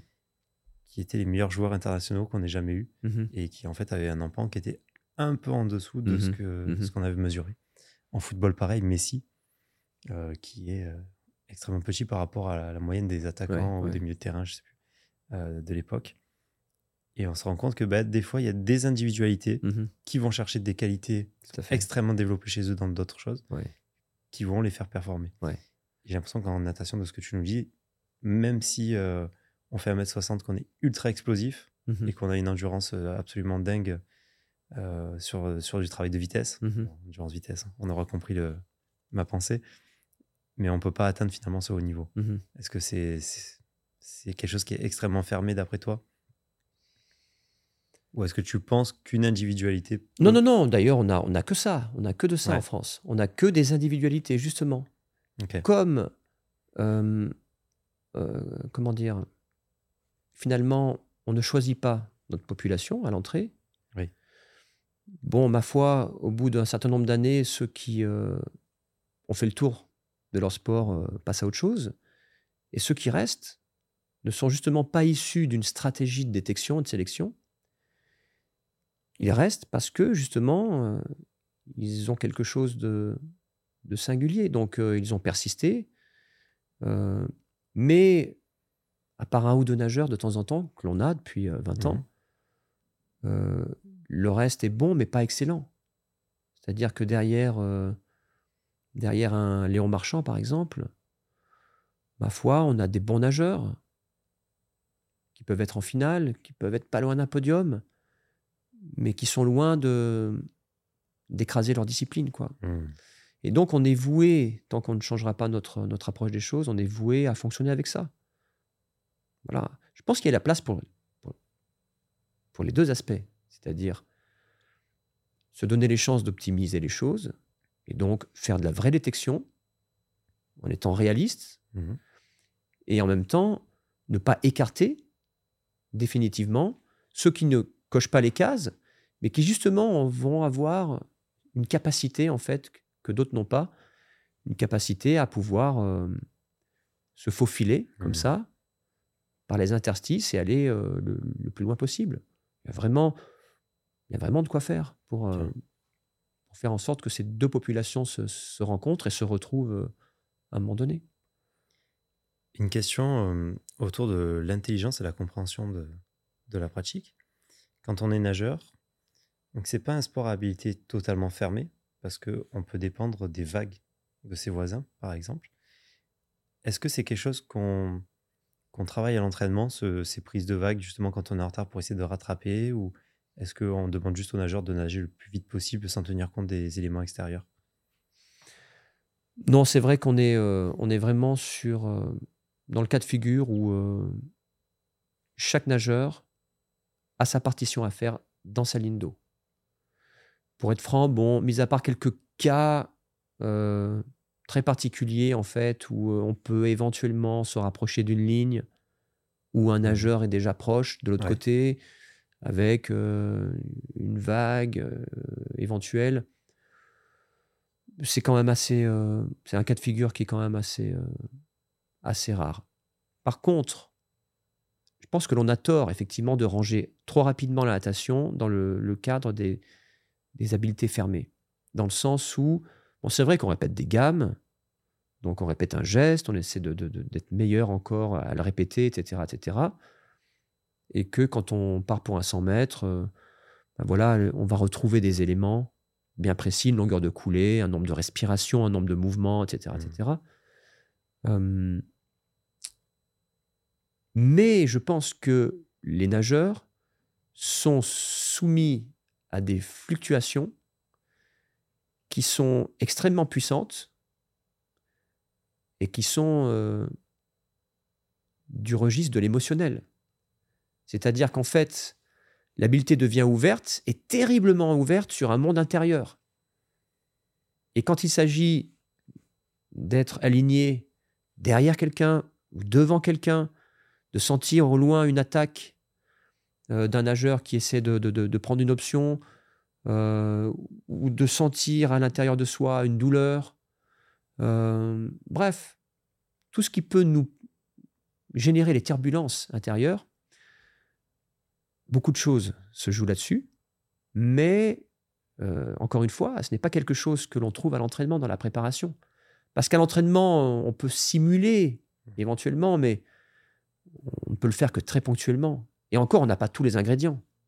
On n'a pas euh, l'opposition, on n'a pas le contexte, le public, on n'a pas le, décorum de la compétition. Euh, il est difficile de demander à un nageur de, se mobiliser, de s'investir sur un effort tel qu'il pourra le faire avec un enjeu particulier le jour d'une compétition.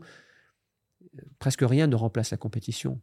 Et donc, comme on en a parlé tout à l'heure, comme nous, on est sur une culture de l'entraînement avant tout, ma foi, on se prive de placer le nageur dans les situations externes et internes, en fait, qu'il aura à vivre le jour J.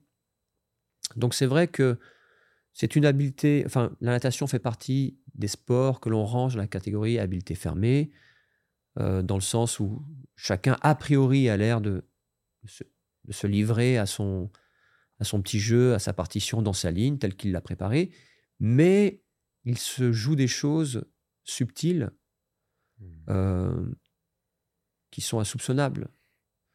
Euh, et en une fraction de seconde, effectivement, un nageur peut avoir les, ailes qui poussent, comme euh, finalement se brider et, laisser sa place à l'autre. Parce que, voilà, il a géré une arrière-boutique cérébrale à ses dépens. Je me souviens d'une interview de Lormanodou que j'avais trouvée intéressante, qui disait voilà, donc je, pense que le journaliste avait dû lui poser la question de mémoire voilà, mais vous avez mal à un moment donné dans votre 400 crawl, etc. elle disait oui, bien sûr, mais comme toutes les filles. Mais au moment, disait-elle, au moment où j'ai mal dans mon 400 mètres, je me dis que obligatoirement toutes les filles ont mal à ce moment-là. Et donc c'est à ce moment-là mmh. que j'essaie de mettre un coup d'accélérateur. Parce que je sais que si je le mets à ce moment-là, les autres filles en pleine douleur vont dire bon, là, laisse tomber. Et donc, en fait, non seulement elle avait appris à accepter la douleur, presque avec euh, impatience, Hmm. euh, mais en plus, elle s'en servait. Parce que pour elle, c'était le moment parfait qui allait venir et qui allait déclencher chez, elle une. euh, euh, comment dire? Second souffle. Exactement, et euh, une, une sorte d'attaque, en fait. Ouais. Donc, voilà. Bon, c'est quelqu'un qui instinctivement a utilisé justement ce- sa perception des choses à son avantage, mais ça n'est pas donné à tout le monde de le faire euh, ainsi. Bien sûr. Et, euh, et il est compliqué de- d'aborder ces choses avec efficacité lors d'entraînement, justement. Euh, et pourtant, et pourtant euh, l'essentiel se joue probablement là-dessus. J'en suis persuadé Ouais. également. Est-ce que le fait d'avoir ces compétitions répétées aux États-Unis, par exemple, je prends le cas des États-Unis, hein, mais il y a d'autres pays, est-ce que c'est ça qui les rend si performants en natation, d'après toi? Ou est-ce que on- c'est un système de détection qui est peut-être meilleur, ou un système d'entraînement, de planification qui est meilleur? Ça peut venir de quoi? Même si la France n'est pas en reste, on a de la chance euh, dans sa discipline, mais Ouais. Je pense que c'est vraiment l'atmosphère. C'est-à-dire que, bon, déjà, ils sont nombreux. Ouais. Moi, c'est vrai que, bon, en France, là, quand on arrive à réunir le matin à 7 heures euh, 10 nageurs, 12 nageurs, c'est super. Aux États-Unis, bon, voilà, à 6 heures dans l'eau, euh, ils sont peut-être 50 dans le bassin. Déjà, parce qu'ils ont tout le bassin. Et vrai. ensuite, parce qu'il y a beaucoup de monde. Ils ont les Américains, et puis en plus, ils ont, euh, ils ont les étrangers. Vrai. Et donc, euh, ils ont beaucoup de monde. Donc, sur beaucoup de monde, il y a forcément quelques meilleurs. Et quand euh, sur ces quelques meilleurs, il y en a un qui n'est pas là ce, matin-là, ou il y en a un qui n'est pas en forme, ben, il y en a encore un deuxième qui est là. Et donc, du coup, il y a toujours l'occasion d'être euh, challengé, d'être inspiré. euh, et, et ça suffit. ça suffit pour que chaque jour, en dehors des compétitions en plus, Hmm. chaque jour, il y ait une atmosphère comme ça de, de, de, de- d'entrain, de, de conquête qui, euh, qui permettent justement ben, d'avancer comme ça dans un cycle de travail avec euh, construction, euh, ce qui, ce qui n'est pas notre cas. Quoi, hein. Mhm. Euh, voilà, et, et après, c'est vrai que les Américains ont un rapport, on le voit en compétition. Nous, quand on est deuxième, je, pour, me souviens d'un relais aux, aux Jeux Olympiques de, de, de- de Rio, qui est deuxième alors qu'on espérait premier, et là, c'est la soupe à la grimace le premier jour. Donc, euh, c'était binaire, quoi. C'est-à-dire qu'on avait. C'était la fin du monde. Alors que c'était une médaille d'argent. Alors que les Américains, quand ils sont troisième, même s'ils espéraient être premiers, ils ont perdu une partie. Et donc, euh, ben, ils remettent une pièce euh, dans le coin du flipper, quoi. Hmm. C'est-à-dire que ben, à la prochaine partie, on verra ce qui se passe. Quoi. Et, et souvent, c'est vrai qu'on les voit sur les deux, trois derniers jours, quand les équipes tirent un peu la langue et que ça fait un petit peu fin de soirée et que voilà. Soit on est très triste parce que la semaine était mauvaise, ou on est déjà assez content et on s'arrête là parce qu'on a eu notre médaille. Bah, eux jouent jusqu'à la fin, vraiment. Et c'est là qu'ils prennent le plus de médailles, c'est sur les deux derniers jours en fait. Donc, euh, il y a ce rapport aussi à l'événement qui n'est pas vraiment un événement pour eux. C'est-à-dire qu'en plus, euh, après leur, leur, leur trials, comme ils disent, leur sélection, où vraiment là, euh, il y a une grosse pression, parce qu'il n'y en a que deux qui partent Mhm. euh, sur l'événement, sur les jeux, par exemple. Finalement, après, c'est une redescente. Le moment des jeux, euh, c'est un jeu, justement. C'est-à-dire que c'est à minima, euh, non, à maxima plutôt, l'équivalent de leur sélection. Donc, ils ont déjà vu ça, quoi. Alors que nous, on, on monte une pente. Après des sélections nationales à la française, on monte une pente quand on va au Championnat du Monde ou aux Jeux Olympiques. Et donc, euh, Ça rajoute une pression. exactement, on arrive avec un gros sac à dos bien lourd. Et, et ça, on ne sait pas faire. Alors que eux, c'est une redescente. Ils sont délestés de plein de choses. Donc, il y a tout ce rapport à la compétition, à l'adversité, au juste rapport entre j'ai perdu, mais je, je gagnerai la prochaine fois. Nous, c'est la fin du monde, surtout, en fait. C'est- Et donc, euh, c'est terrible à porter pour un sportif. C'est vraiment terrible. Est-ce que tu penses que le climat médiatique est un peu responsable de ça? La différence entre la presse française et américaine, par exemple? Ah oui. Oui, oui, c'est vrai. En fait, c'est tout un. Tout est agencé pour que chacun ait son rôle et un rôle qui n'avantage pas l'autre. C'est-à-dire que, bon, nous, il n'y a pas beaucoup de champions. Donc, quand il y a un mec qui sort un peu du lot, ben, voilà, les médias vont se précipiter dessus parce que, oh, enfin, on a une nageuse ou enfin, on a un nageur. Donc, c'est pas de leur faute. Hein. Il y a un gars, on va essayer de vendre du papier avec une personne parce que c'est la seule. Euh, et donc, euh, ben, les médias viennent, et du coup, les médias viennent, et c'est vrai que on fait un monde de pas grand-chose, juste parfois d'un meeting. Euh, il déjà allé, on a déjà eu l'occasion d'aller faire des meetings aux États-Unis, par exemple, où il y avait Phelps, Ryan Lochte, des bons nageurs. Nous, on y était, ça se passait bien aussi. Il n'y avait pas un journaliste. Tout le monde s'en moquait, mais complètement. Et, euh, et, du coup, c'était pas du tout la même façon de, effectivement, de, vivre la compétition. D'ailleurs, des mecs comme euh, Ryan Lochte, un gars qui a été euh, multiples fois champion du monde, champion olympique, pouvait se retrouver en finale B dans des meetings aux États-Unis. Et pour lui, c'était pas un problème. Quoi. Déjà, il n'y avait pas de journaliste pour lui poser la question de savoir pourquoi il était en finale B. Et s'il y en avait un qui traînait pour un journal local, j'ai déjà assisté à une interview, il disait Ouais, ben voilà, je vous donne rendez-vous aux Jeux Olympiques, hein, c'est tout. quoi. C'est pas, le, et ça, pas le de performer. Voilà, pas, ah, il y a un problème, euh, vous avez été blessé, il y a un problème avec votre coach là, il n'y a pas un problème de méthode, euh, vous êtes sur la mauvaise route, euh, voilà. Et donc, bah, tout ça, voilà, tout ça joue forcément. C'est un millefeuille en fait, hein, et on, construit, on construit un bon gâteau ou mmh. quelque chose de fade à la fin avec tout ça. Donc, euh, tout ça est loin d'être euh, anecdotique, quoi, je pense, mmh. dans la construction d'une performance euh, proche ou lointaine. Donc, c'est sûr que on ne fait pas du tout le même sport, en fait. On ne fait pas du tout le même sport. L'activité natation n'est pas la même, et je pense que c'est pareil dans d'autres sports, n'est pas la même selon où on se situe dans le monde.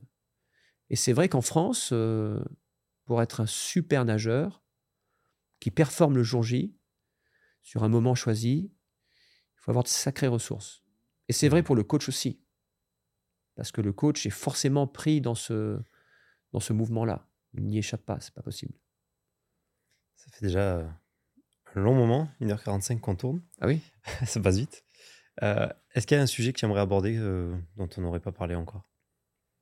Plein.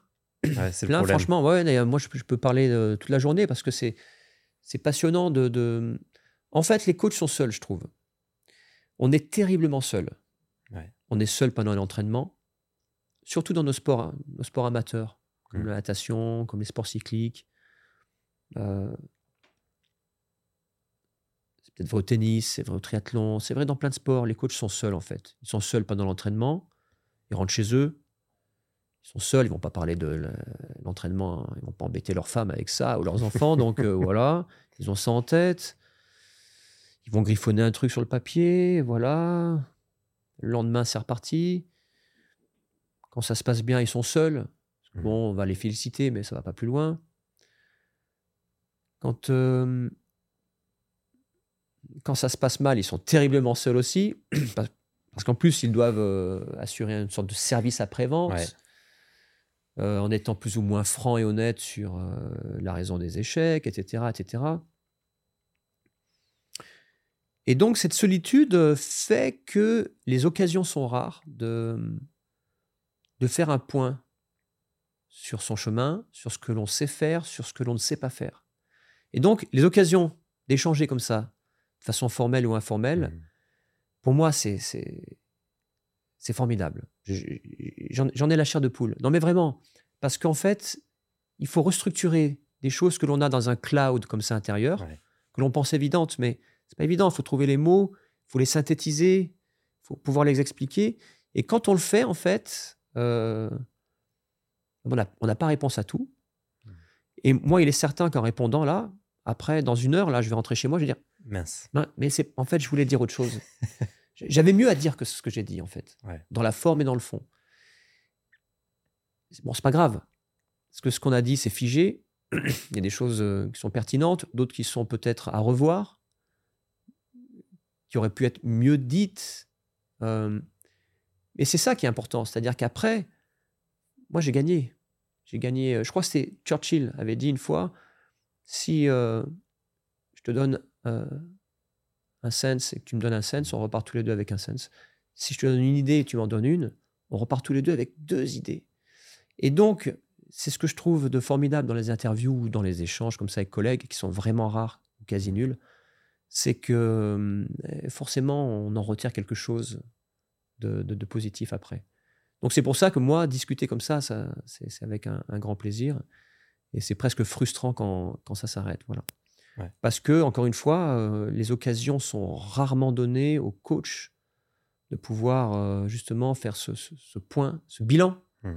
Parfois, bilan de compétences sur, euh, sur ce qu'ils font de façon un peu mécanique, parfois, tout, au fil de leur saison. Quoi. Voilà, oui, donc je pense qu'il y aurait plein de choses, les choses à aborder pour la prochaine interview. Mais volontiers. C'est effectivement, la, partie psychologique, je pense qu'il y, a vraiment plein de choses à, passionnantes sur, la notion de niveau. je pense qu'on confond la notion de compétence et la, notion de niveau chez le, chez le sportif. Ensuite, euh, bah, sur la, notre culture du sport et sur la place du coach, que je, qui a en dix ans, moi je l'ai vécu, a terriblement changé. Je pense que j'ai je remercie vraiment le bon Dieu tous les jours d'avoir vécu ce que j'ai vécu, parce que je pense que j'ai vécu en tant que coach la meilleure partie du coaching en France. Aujourd'hui, la mission du coach, en natation en tout cas, et dans d'autres sports, je pense, n'est plus du tout ce qu'elle était il y a 10, 15, 20 ans. Et elle est terrible à vivre. Le coach d'aujourd'hui, en fait, est quasiment réduite à à celle d'un porteur de chrono, d'un porteur de valise, d'un compagnon de route, dans le meilleur des cas. Mais ce qui se passe entre ce monde de communication, la nouvelle place des institutions, la place des individus, des sportifs, avec ce nouveau fonctionnement lié au réseau, etc., fait en sorte que les coachs ont été relégués à un, poste, en fait, qui n'est plus un poste d'émancipation pour eux, où ils ne peuvent plus travailler comme ils devraient ou ils rêvaient de le faire au départ. Et c'est vraiment quelque chose, je vois la plupart des coachs avec lesquels je, pars, je, parle, pardon, euh, sont en souffrance, vraiment, dans, leur travail quotidien. Ils sont en souffrance parce que ils n'exercent pas leur métier tel que ils pensaient pouvoir le faire quand ils ont commencé ce travail, ou tel qu'ils l'ont fait quand ils ont commencé ce travail. Et aujourd'hui, les choses sont assez délicates pour eux. Alors, on, pourrait, on pourrait rentrer dans les détails, mais c'est vrai qu'il y a énormément de choses à, je pense, à, dire euh, sur la façon dont aujourd'hui les coachs vivent mmh. euh, avec, euh, avec leurs sportifs, avec leur sport, dans leur sport et avec euh, ce, rapport qu'ils ont, ce rapport nouveau entre les institutions, la politique, euh, les réseaux sociaux, euh, l'économie, etc., etc. C'est quelque chose de très particulier. Voilà. Je partage la vision, c'est pour ça que je le rappelle de temps en temps sur les épisodes. On est en train de monter un collectif avec des entraîneurs, des préparateurs physiques, des préparateurs mentaux, justement pour essayer de redonner un peu les lettres de noblesse à l'entraînement en France. Mmh et c'est quelque chose qui me tient à cœur, donc euh, ça me fait plaisir que tu l'abordes mmh aussi euh, à ta manière. Ouais, je pense qu'il y a selon ce que tu fais, tu peux répondre à un besoin, un vrai, besoin. Parce que les, coachs sont seuls, sont relégués en arrière-plan de l'arrière-plan de l'arrière-plan. Mmh. Et c'est vrai que, je prends un exemple. Moi, à une époque, quand la fédération euh, avait mettait en place une stratégie de préparation pour l'équipe de France, on faisait une réunion début d'année. Donc, le directeur technique national convoquait les coachs nationaux. Il élargissait un petit peu avec des coachs prometteurs, qui avaient des nageurs qui éventuellement euh, montraient le, bout de leur nez. il expliquait ça, voilà, cette année, euh, en tant que DTN, euh, je compte faire ça. euh, si on veut qu'on soit là, il va falloir euh, répondre à tel minima, telles exigences, etc. Il y avait un échange, etc. Et ensuite, euh, les coachs pouvaient euh, justement euh, ben, expliquer cette philosophie, en fait, de façon vraiment descendante aux Mhm. nageurs, en disant voilà, donc on a vu que la DTN, il y a ça, il y a ça, je suis d'accord avec ça, je suis pas d'accord avec ça. Ça, on va faire cette mission. Il y a une action, il y a un stage, on ira. Là, je préfère pas, je préfère que qu'on fasse ce qu'on avait prévu, etc. Donc, en fait, il y avait vraiment, je trouve, un emboîtement des compétences. Il y avait un respect de la préséance. C'est important. C'est-à-dire qu'en fait, il y avait des gens qui étaient là pour établir un plan, établir des contraintes. Ensuite, des gens, les coachs, qui étaient là pour répondre aux contraintes, créer, l'expliquer aux sportifs. Les sportifs, à leur niveau, ensuite, étaient là pour s'adapter à cela, répondre, créer, remplir la case qu'ils étaient censés répondre. Et tout ça mar- marchait mer- merveilleusement. Aujourd'hui, c'est un exemple concret, Mhm. quand euh, une DTN, je- en natation, mais je pense que c'est pareil dans le sport, euh, veut transmettre une information, le coach n'est plus dans l'alignement du dispositif. Il est en dehors du système. Moi, il m'arrive d'avoir d'arriver à un entraînement en disant voilà, un nageur qui vient me voir. Bon, euh, il y a le DTN qui nous a envoyé un mail où on a eu une visioconférence et en fait, euh, ils ont prévu un stage en janvier. On fait ci, on fait ça, machin. Moi, comme un imbécile, là, j'ai d'accord. Alors, soit je fais semblant d'être au courant, en disant ouais, ouais, ouais, ouais, ouais, je, suis au courant. Comme j'aime pas faire semblant, je dis Ah, première nouvelle, ok, on va, on va y réfléchir. Et ça, c'est terrible, c'est terrible. Il y a une fragilisation en fait de- de- de- des coachs qui est terrible parce que parce qu'aujourd'hui, les institutions veulent un rapprochement le plus direct possible avec les sportifs, surtout les sportifs populaires. Parce qu'aujourd'hui, on est dans un monde de politique et de com avant tout, et qu'une fédération, et je pense que beaucoup de, coachs, quel que soit leur sport, peuvent se reconnaître là-dedans, une fédération aujourd'hui est avant tout préoccupée par le message que va délivrer dans la presse ou sur les réseaux sociaux le sportif. Et que les fédérations sont omnubilées par le fait qu'un sportif dise du bien de la fédération. La fédération a tout fait pour qu'on réussisse les Jeux. Euh, et c'est vrai pour les institutions au-dessus de la fédération, hein, l'Agence nationale du sport et le ministère et tout ça. Et ils nous ont donné des bourses. Euh, ils nous ont aidés terriblement et je les remercie, patati, patata, voilà. Quel que soit le résultat à la fin, qu'il y ait des médailles ou pas aux Jeux Olympiques, le plus important, c'est qu'à la fin de l'histoire, on dise les institutions ont été formidables avec moi en tant que sportif. Et je les remercie. Et tout ça a été vu par un million de personnes parce que c'est sur les réseaux. Voilà. Et donc, finalement, le coach au milieu, dans le meilleur des cas, c'est quelqu'un qui sert à rien pour les institutions. Dans le pire des cas, c'est un emmerdeur de première, si je peux me permettre, parce qu'il va venir au milieu un peu parasiter, donner son avis sur l'aspect le plus technique, etc., etc. Ce que je fais volontiers quand j'ai l'occasion de le faire, effectivement.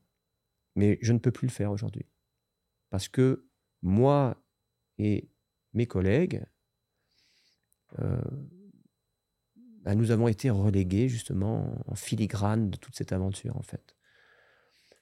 Voilà, donc je pense que ça, c'est un gros, gros, gros sujet qui, euh, contre lequel on aura du mal à aller. Euh, il sera compliqué de changer les choses et qui dessert les sportifs. Parce qu'en fait, les sportifs sont conscients de ça. Et euh, inverser ce rapport de préséance, le, le rapport de préséance dont je parlais, qui Mhm. fait tant peur aujourd'hui, une sorte de verticalité comme ça, qui préserve aussi le sportif de certaines décisions, qui le préserve de certaines responsabilités, en fait, ça le place sur un piédestal, en fait, qui vient alourdir sa tâche quotidienne. Et beaucoup de sportifs ont du mal avec ça. C'est-à-dire que quand on remet les clés du camion au sportif, euh, le risque pour lui, c'est d'utiliser les outils qui lui sont mis à disposition, finalement, pour se décharger de, de certaines contraintes. Mmh. Et quand un sportif a le sentiment de pouvoir se décharger de certaines contraintes, ce qui est naturel, hein, euh, bah, il se décharge aussi de la possibilité de, de- de pouvoir se transformer, de devenir différent. Et c'est ce qui se passe aujourd'hui dans notre sport, je pense, euh, où on demande plus volontiers, plus rapidement l'avis aux sportifs que le point de vue du technicien qui est censé être le support, juste le support de, de la préparation des, des- objectifs également. Donc euh, voilà, ça c'est c'est- une situation qui est, euh, je pense, euh, assez compliquée et qui, euh, qui se paiera cher à terme sur, euh, euh, bah, sur les résultats de la France, je pense, dans, les, dans, dans les années à venir, quoi, sur la scène internationale. Je partage complètement ton avis. Mm. Je te parlerai d'un projet en off après. Ok on, on va passer aux questions de la fin. Ah, il y a des questions de la fin? Il y a des petites questions de la fin. Ok. Quel a été ton plus grand échec en tant qu'entraîneur? Ce que tu considères, toi, comme ton plus grand échec? Mon plus grand échec en tant qu'entraîneur. C'est la plus dure. Après, c'est facile. Ouais.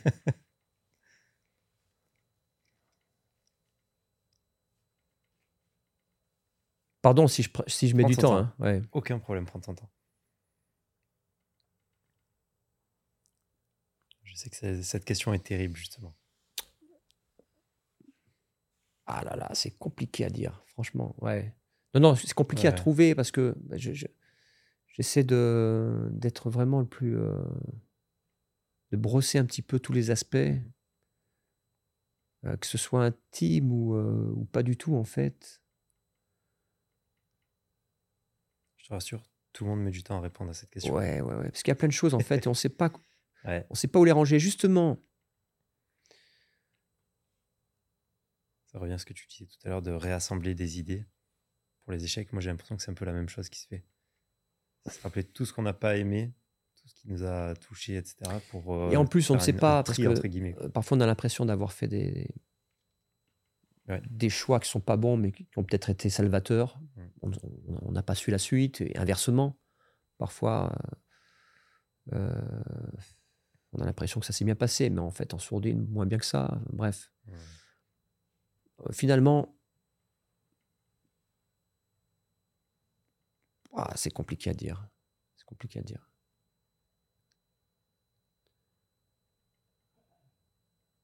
Si tu veux, on passe aux autres questions, on revient à ça là après. Ouais, éventuellement. Allez. Éventuellement. Quelle formation tu conseillerais à un entraîneur?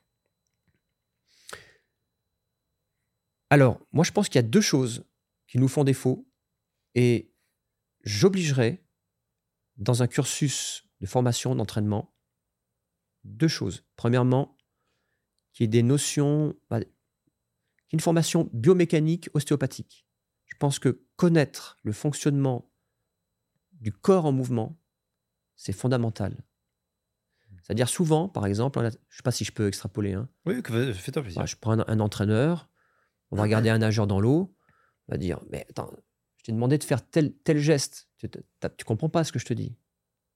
On va dire Tu comprends Est-ce que Donc je vais te le réexpliquer. Je t'ai demandé de mettre ton coude ici, ta main là. Voilà, bon, j'exagère un peu, je schématise. hein.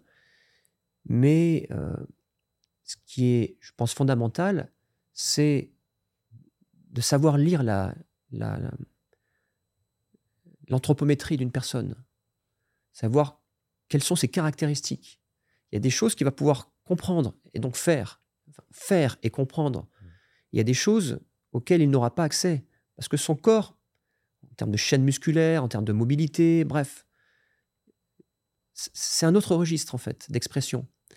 Et donc, quand on, quand on maîtrise ça, compliqué, c'est complexe, hein, mais en tout cas, quand on est sensibilisé à ça, on lit le geste en mouvement très différemment. Et donc, forcément, on a un traitement du moment qui est différent avec une pédagogie qui est différente. Donc, euh, moi, je, je, je mettrais ça un petit peu au cœur des formations, dès le départ. Biomécanique, ostéopathie. Et après, les statistiques, les datas. J'adorerais fonctionner avec un statisticien, mais un vrai, un vrai, Mhm. c'est-à-dire euh, quelqu'un qui me dise, euh, je, je- je prends quelque chose de, de- qui paraît loin de la performance, qui me dise, voilà, sur deux heures d'entraînement, tu as regardé 1,5% du temps tel nageur, quand tu expliquais les choses. Tel nageur, tu l'as regardé 18% du temps, etc., etc. Ou inversement, tu sais que pendant toute ta séance, euh, tel nageur a respiré du côté où tu marchais. Et tel nageur n'a pas res- respiré une seule fois du côté où tu marchais. Donc en fait, quand tu as essayé d'interagir avec tel nageur, en fait, tu le faisais parce qu'il te regardait, pas parce que il avait besoin d'être corrigé forcément, etc. Plein de détails comme ça en fait. Et je demanderais à ce, ce data scientist de me sortir des stats qui n'ont rien à voir avec les stats que l'on met euh, d'habitude sur la table, comme euh, voilà, tu as fait tant de mouvements dans ta course à l'aller, tant de mouvements au retour, etc., etc. Et j'adorerais, je pense ce serait passionnant en termes de, coaching, de pédagogie. Il y a des choses, je pense, inédites, insoupçonnées qui sortiraient. Donc, euh, voilà, être, capable de mener des stats. Je suis pas très bon en maths. Ça me manque. En tant que coach, ça me manque vraiment de savoir faire à la volée comme ça des, pourcentages, des trucs. J'adorerais pouvoir faire ça. Et, et puis voilà, être assez compétent quand même sur le plan biomécanique. Je pense que c'est pas mal. Des livres à conseiller? Wow, des livres à conseiller. euh. Que ce soit sur l'entraînement ou autre chose, hein, si tu veux. Moi, franchement, alors c'est vieille école, mais j'ai lu et relu un bouquin qui est très connu, de Reineck, ouais. Weineck. Et très franchement, c'est méthodologie d'entraînement, c'est ça? Euh, oui, il en a fait plusieurs, mais oui. Il en a fait plusieurs, a mais celui-ci, où il y a un peu de tout dedans. Hmm. Et c'est vrai qu'on peut dire, oh, il y a un peu de tout dedans. Ouais. Il y a trop de tout dedans pour que ce soit super. Franchement, pour moi, ça a été une Bible. J'ai lu et relu ce truc, je me suis fait des fiches. Et je me suis lancé avec ça. Grâce, grâce à ce bouquin, justement, je me suis lancé. Il y avait un peu de neuropsycho, il y avait un petit peu de, de musculation, il y avait un petit peu de... euh, voilà, c'est quoi la force, c'est quoi la vitesse, c'est quoi la force-vitesse. Et je trouve ce bouquin génial, tout simplement. Et euh, alors, j'ai pas cherché... euh, j'ai lu d'autres trucs dans d'autres domaines, justement dans d'autres registres, on va dire, mais je trouve que c'est. Enfin, moi, je conseille ce bouquin. Si j'ai des étudiants STAPS qui viennent, je peux leur demander Tiens, Tu as lu ce bouquin? Bah, tiens, je te, je te prête le mien, la troisième édition. Elle est un peu vieille, mais. Donc, euh, bon, je, je- je pense à celui-ci parce que c'est toujours un livre de chevet presque. Ok. Ouais. Tu nous as dit que tu étais cinéphile et et que tu aimais beaucoup la musique également. Ouais. Est-ce que tu as un morceau à nous conseiller et, et un film? Oh, pétard. Celle-là, elle est inédite, j'ai jamais posé. Oh là là. Alors, je conseille Bienvenue à Gattaca. Mhm. parce que il y a des, des dialogues incroyables dans ce film qui ne peuvent que interpeller le- les coachs en puissance sur euh, la singularité, sur, euh, sur l'adaptation. Il y a des scènes dans ce film qui sont, qui sont absolument magiques. On parlait de détection, de sélection, etc. Voilà, là on a les deux aspects. C'est-à-dire qu'on a un monde de, de sélection qui peut être démenti par un, plus d'autre chose. Et comment se construit ce plus d'autre chose Comment il est magnifié par certaines personnes Voilà, c'est vrai que c'est c'est un film qui est très inspirant. euh. Il y a quelques, quelques phrases clés, quelques scènes clés euh, qui, qui sont, qui sont absolument formidables. Je pense à une notamment, je ne sais pas si je peux me permettre, Bien sûr, bien sûr, vas-y, mais qui pour moi résume bien les choses, justement, en, en rapport avec l'entraînement, l'entraîneur. Donc, il y a deux frangins et ils ont toujours été habitués à faire un, challenge, une course en mer, justement, par natation. Donc, l'idée, c'est d'aller le plus loin possible à la bouée et le premier arrivé à gagner. Et il y en a un qui a aucun problème. Il y en a un qui génétiquement euh, est un petit peu en dessous quand même, et qui, qui prend des risques à le faire à chaque fois. C'est lui qui gagne. C'est lui qui a toujours gagné. Quoi. Et son frangin lui demande, mais comment se fait-il que tu as toujours gagné alors que tu n'es pas censé gagner ce, ce défi de traversée là Et euh, donc, euh, le personnage lui, lui dit, mais en fait, la différence entre toi et moi, c'est pas vraiment le, vrai dialogue, mais ça se Mmh. résume ainsi. La différence entre toi et moi, c'est que tu as toujours eu en tête, en faisant le, le fait qu'il fallait revenir après. L'effort du Mmh. retour. Moi, je n'ai jamais pensé à revenir, en fait. Ouais. Et donc, cette, je, trouve que c'est- ce- ce- cette scène-là est incroyable. J'ai- petits frissons quand, quand je, je revois la scène parce que il y a cette abnégation. C'est je veux quelque chose. Je vais me débarrasser de ce qui peut empouler mon investissement dans la chose. Et, euh, et- et le film, en fait, il est plein de, de- de- de moments comme ça que je trouve assez, assez puissants. Et sur la musique, euh, oh là là, c'est compliqué. Un musicien que t'aimes bien. Un compositeur, un artiste. Hmm. Oh, je sais pas, ça, ça parlera. Moi, j'aime bien tout ce qui est musique de film, par exemple. Alors, je sais pas, il y a un gars qui s'appelle. euh, J'ai toujours aimé James Horner, par exemple. James Horner, voilà. Alors, qui a fait des musiques très connues, des fu- trucs comme Titanic, mais qui a fait des, qui a fait des musiques qui, qui sont, qui- moi, qui me prennent au trip, comme euh, la musique d'un film qui s'appelait euh, euh, Open Glory. Et, euh, et la musique est, est juste géniale là-dedans, quoi. Ouais, James Horner. Super. Les deux dernières questions. Déjà, est-ce que tu veux revenir sur l'échec?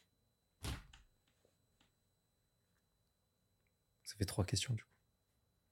En fait, oui et non, mais en plus, je viens de, je, je viens de parler d'une scène qui, euh, qui, en fait, qui, qui mais c'est peut-être en fait la, la contradiction qui euh, justement est, est intéressante dans ce qu'on fait. C'est moi en tant que coach, j'ai parfois mis de côté certaines, certaines choses. Donc c'est vrai que pour réussir en tant que coach, j'ai sûrement échoué dans d'autres domaines plus personnels. J'étais absent sur des moments où on n'est pas censé être absent, en tant que papa, par exemple. Et à la fin du compte, euh, ce sont des choses qu'on peut regretter. C'est-à-dire, voilà, surtout quand on, on vit quelques désillusions, notamment sur les rapports humains, on peut se dire, est-ce que ça en valait la peine? Hmm. Et en même temps, est-ce qu'il y avait le choix de faire autrement pour bien faire les choses? Un jour, j'ai lu une phrase qui disait Ce qui mérite d'être fait mérite d'être bien fait. Et donc, le bien, euh, libre à chacun de l'interpréter, mais ça sous-tend quelques sacrifices. Alors, en fait, euh, je crois que ce dilemme-là, Hmm.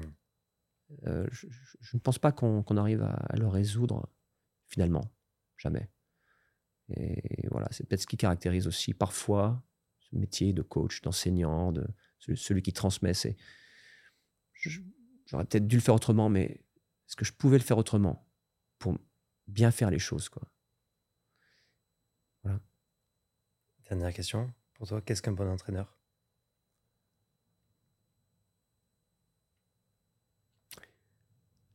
Alors, un bon entraîneur, la question que l'on m'a le plus souvent posée, c'est qu'est-ce qui fait, en fait, quand, quand une performance est réalisée, on le doit au nageur?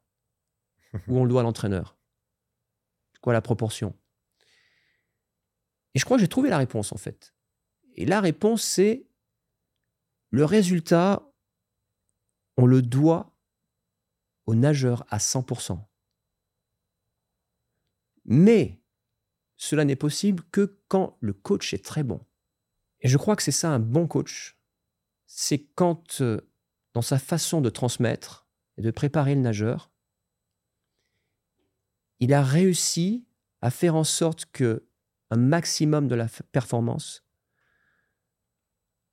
soit attribuable aux sportifs avant tout. À commencer pour que le, sportif puisse en tirer tous les bénéfices en tant que sportif et après en tant qu'individu. et donc, euh, je pense que ça, c'est. La classe quand ça se passe comme ça, tout simplement. quoi. C'est beau. Ouais. ouais. Un mot de la fin? Le mot de la fin. Euh, ah, le mot de la fin, que dire?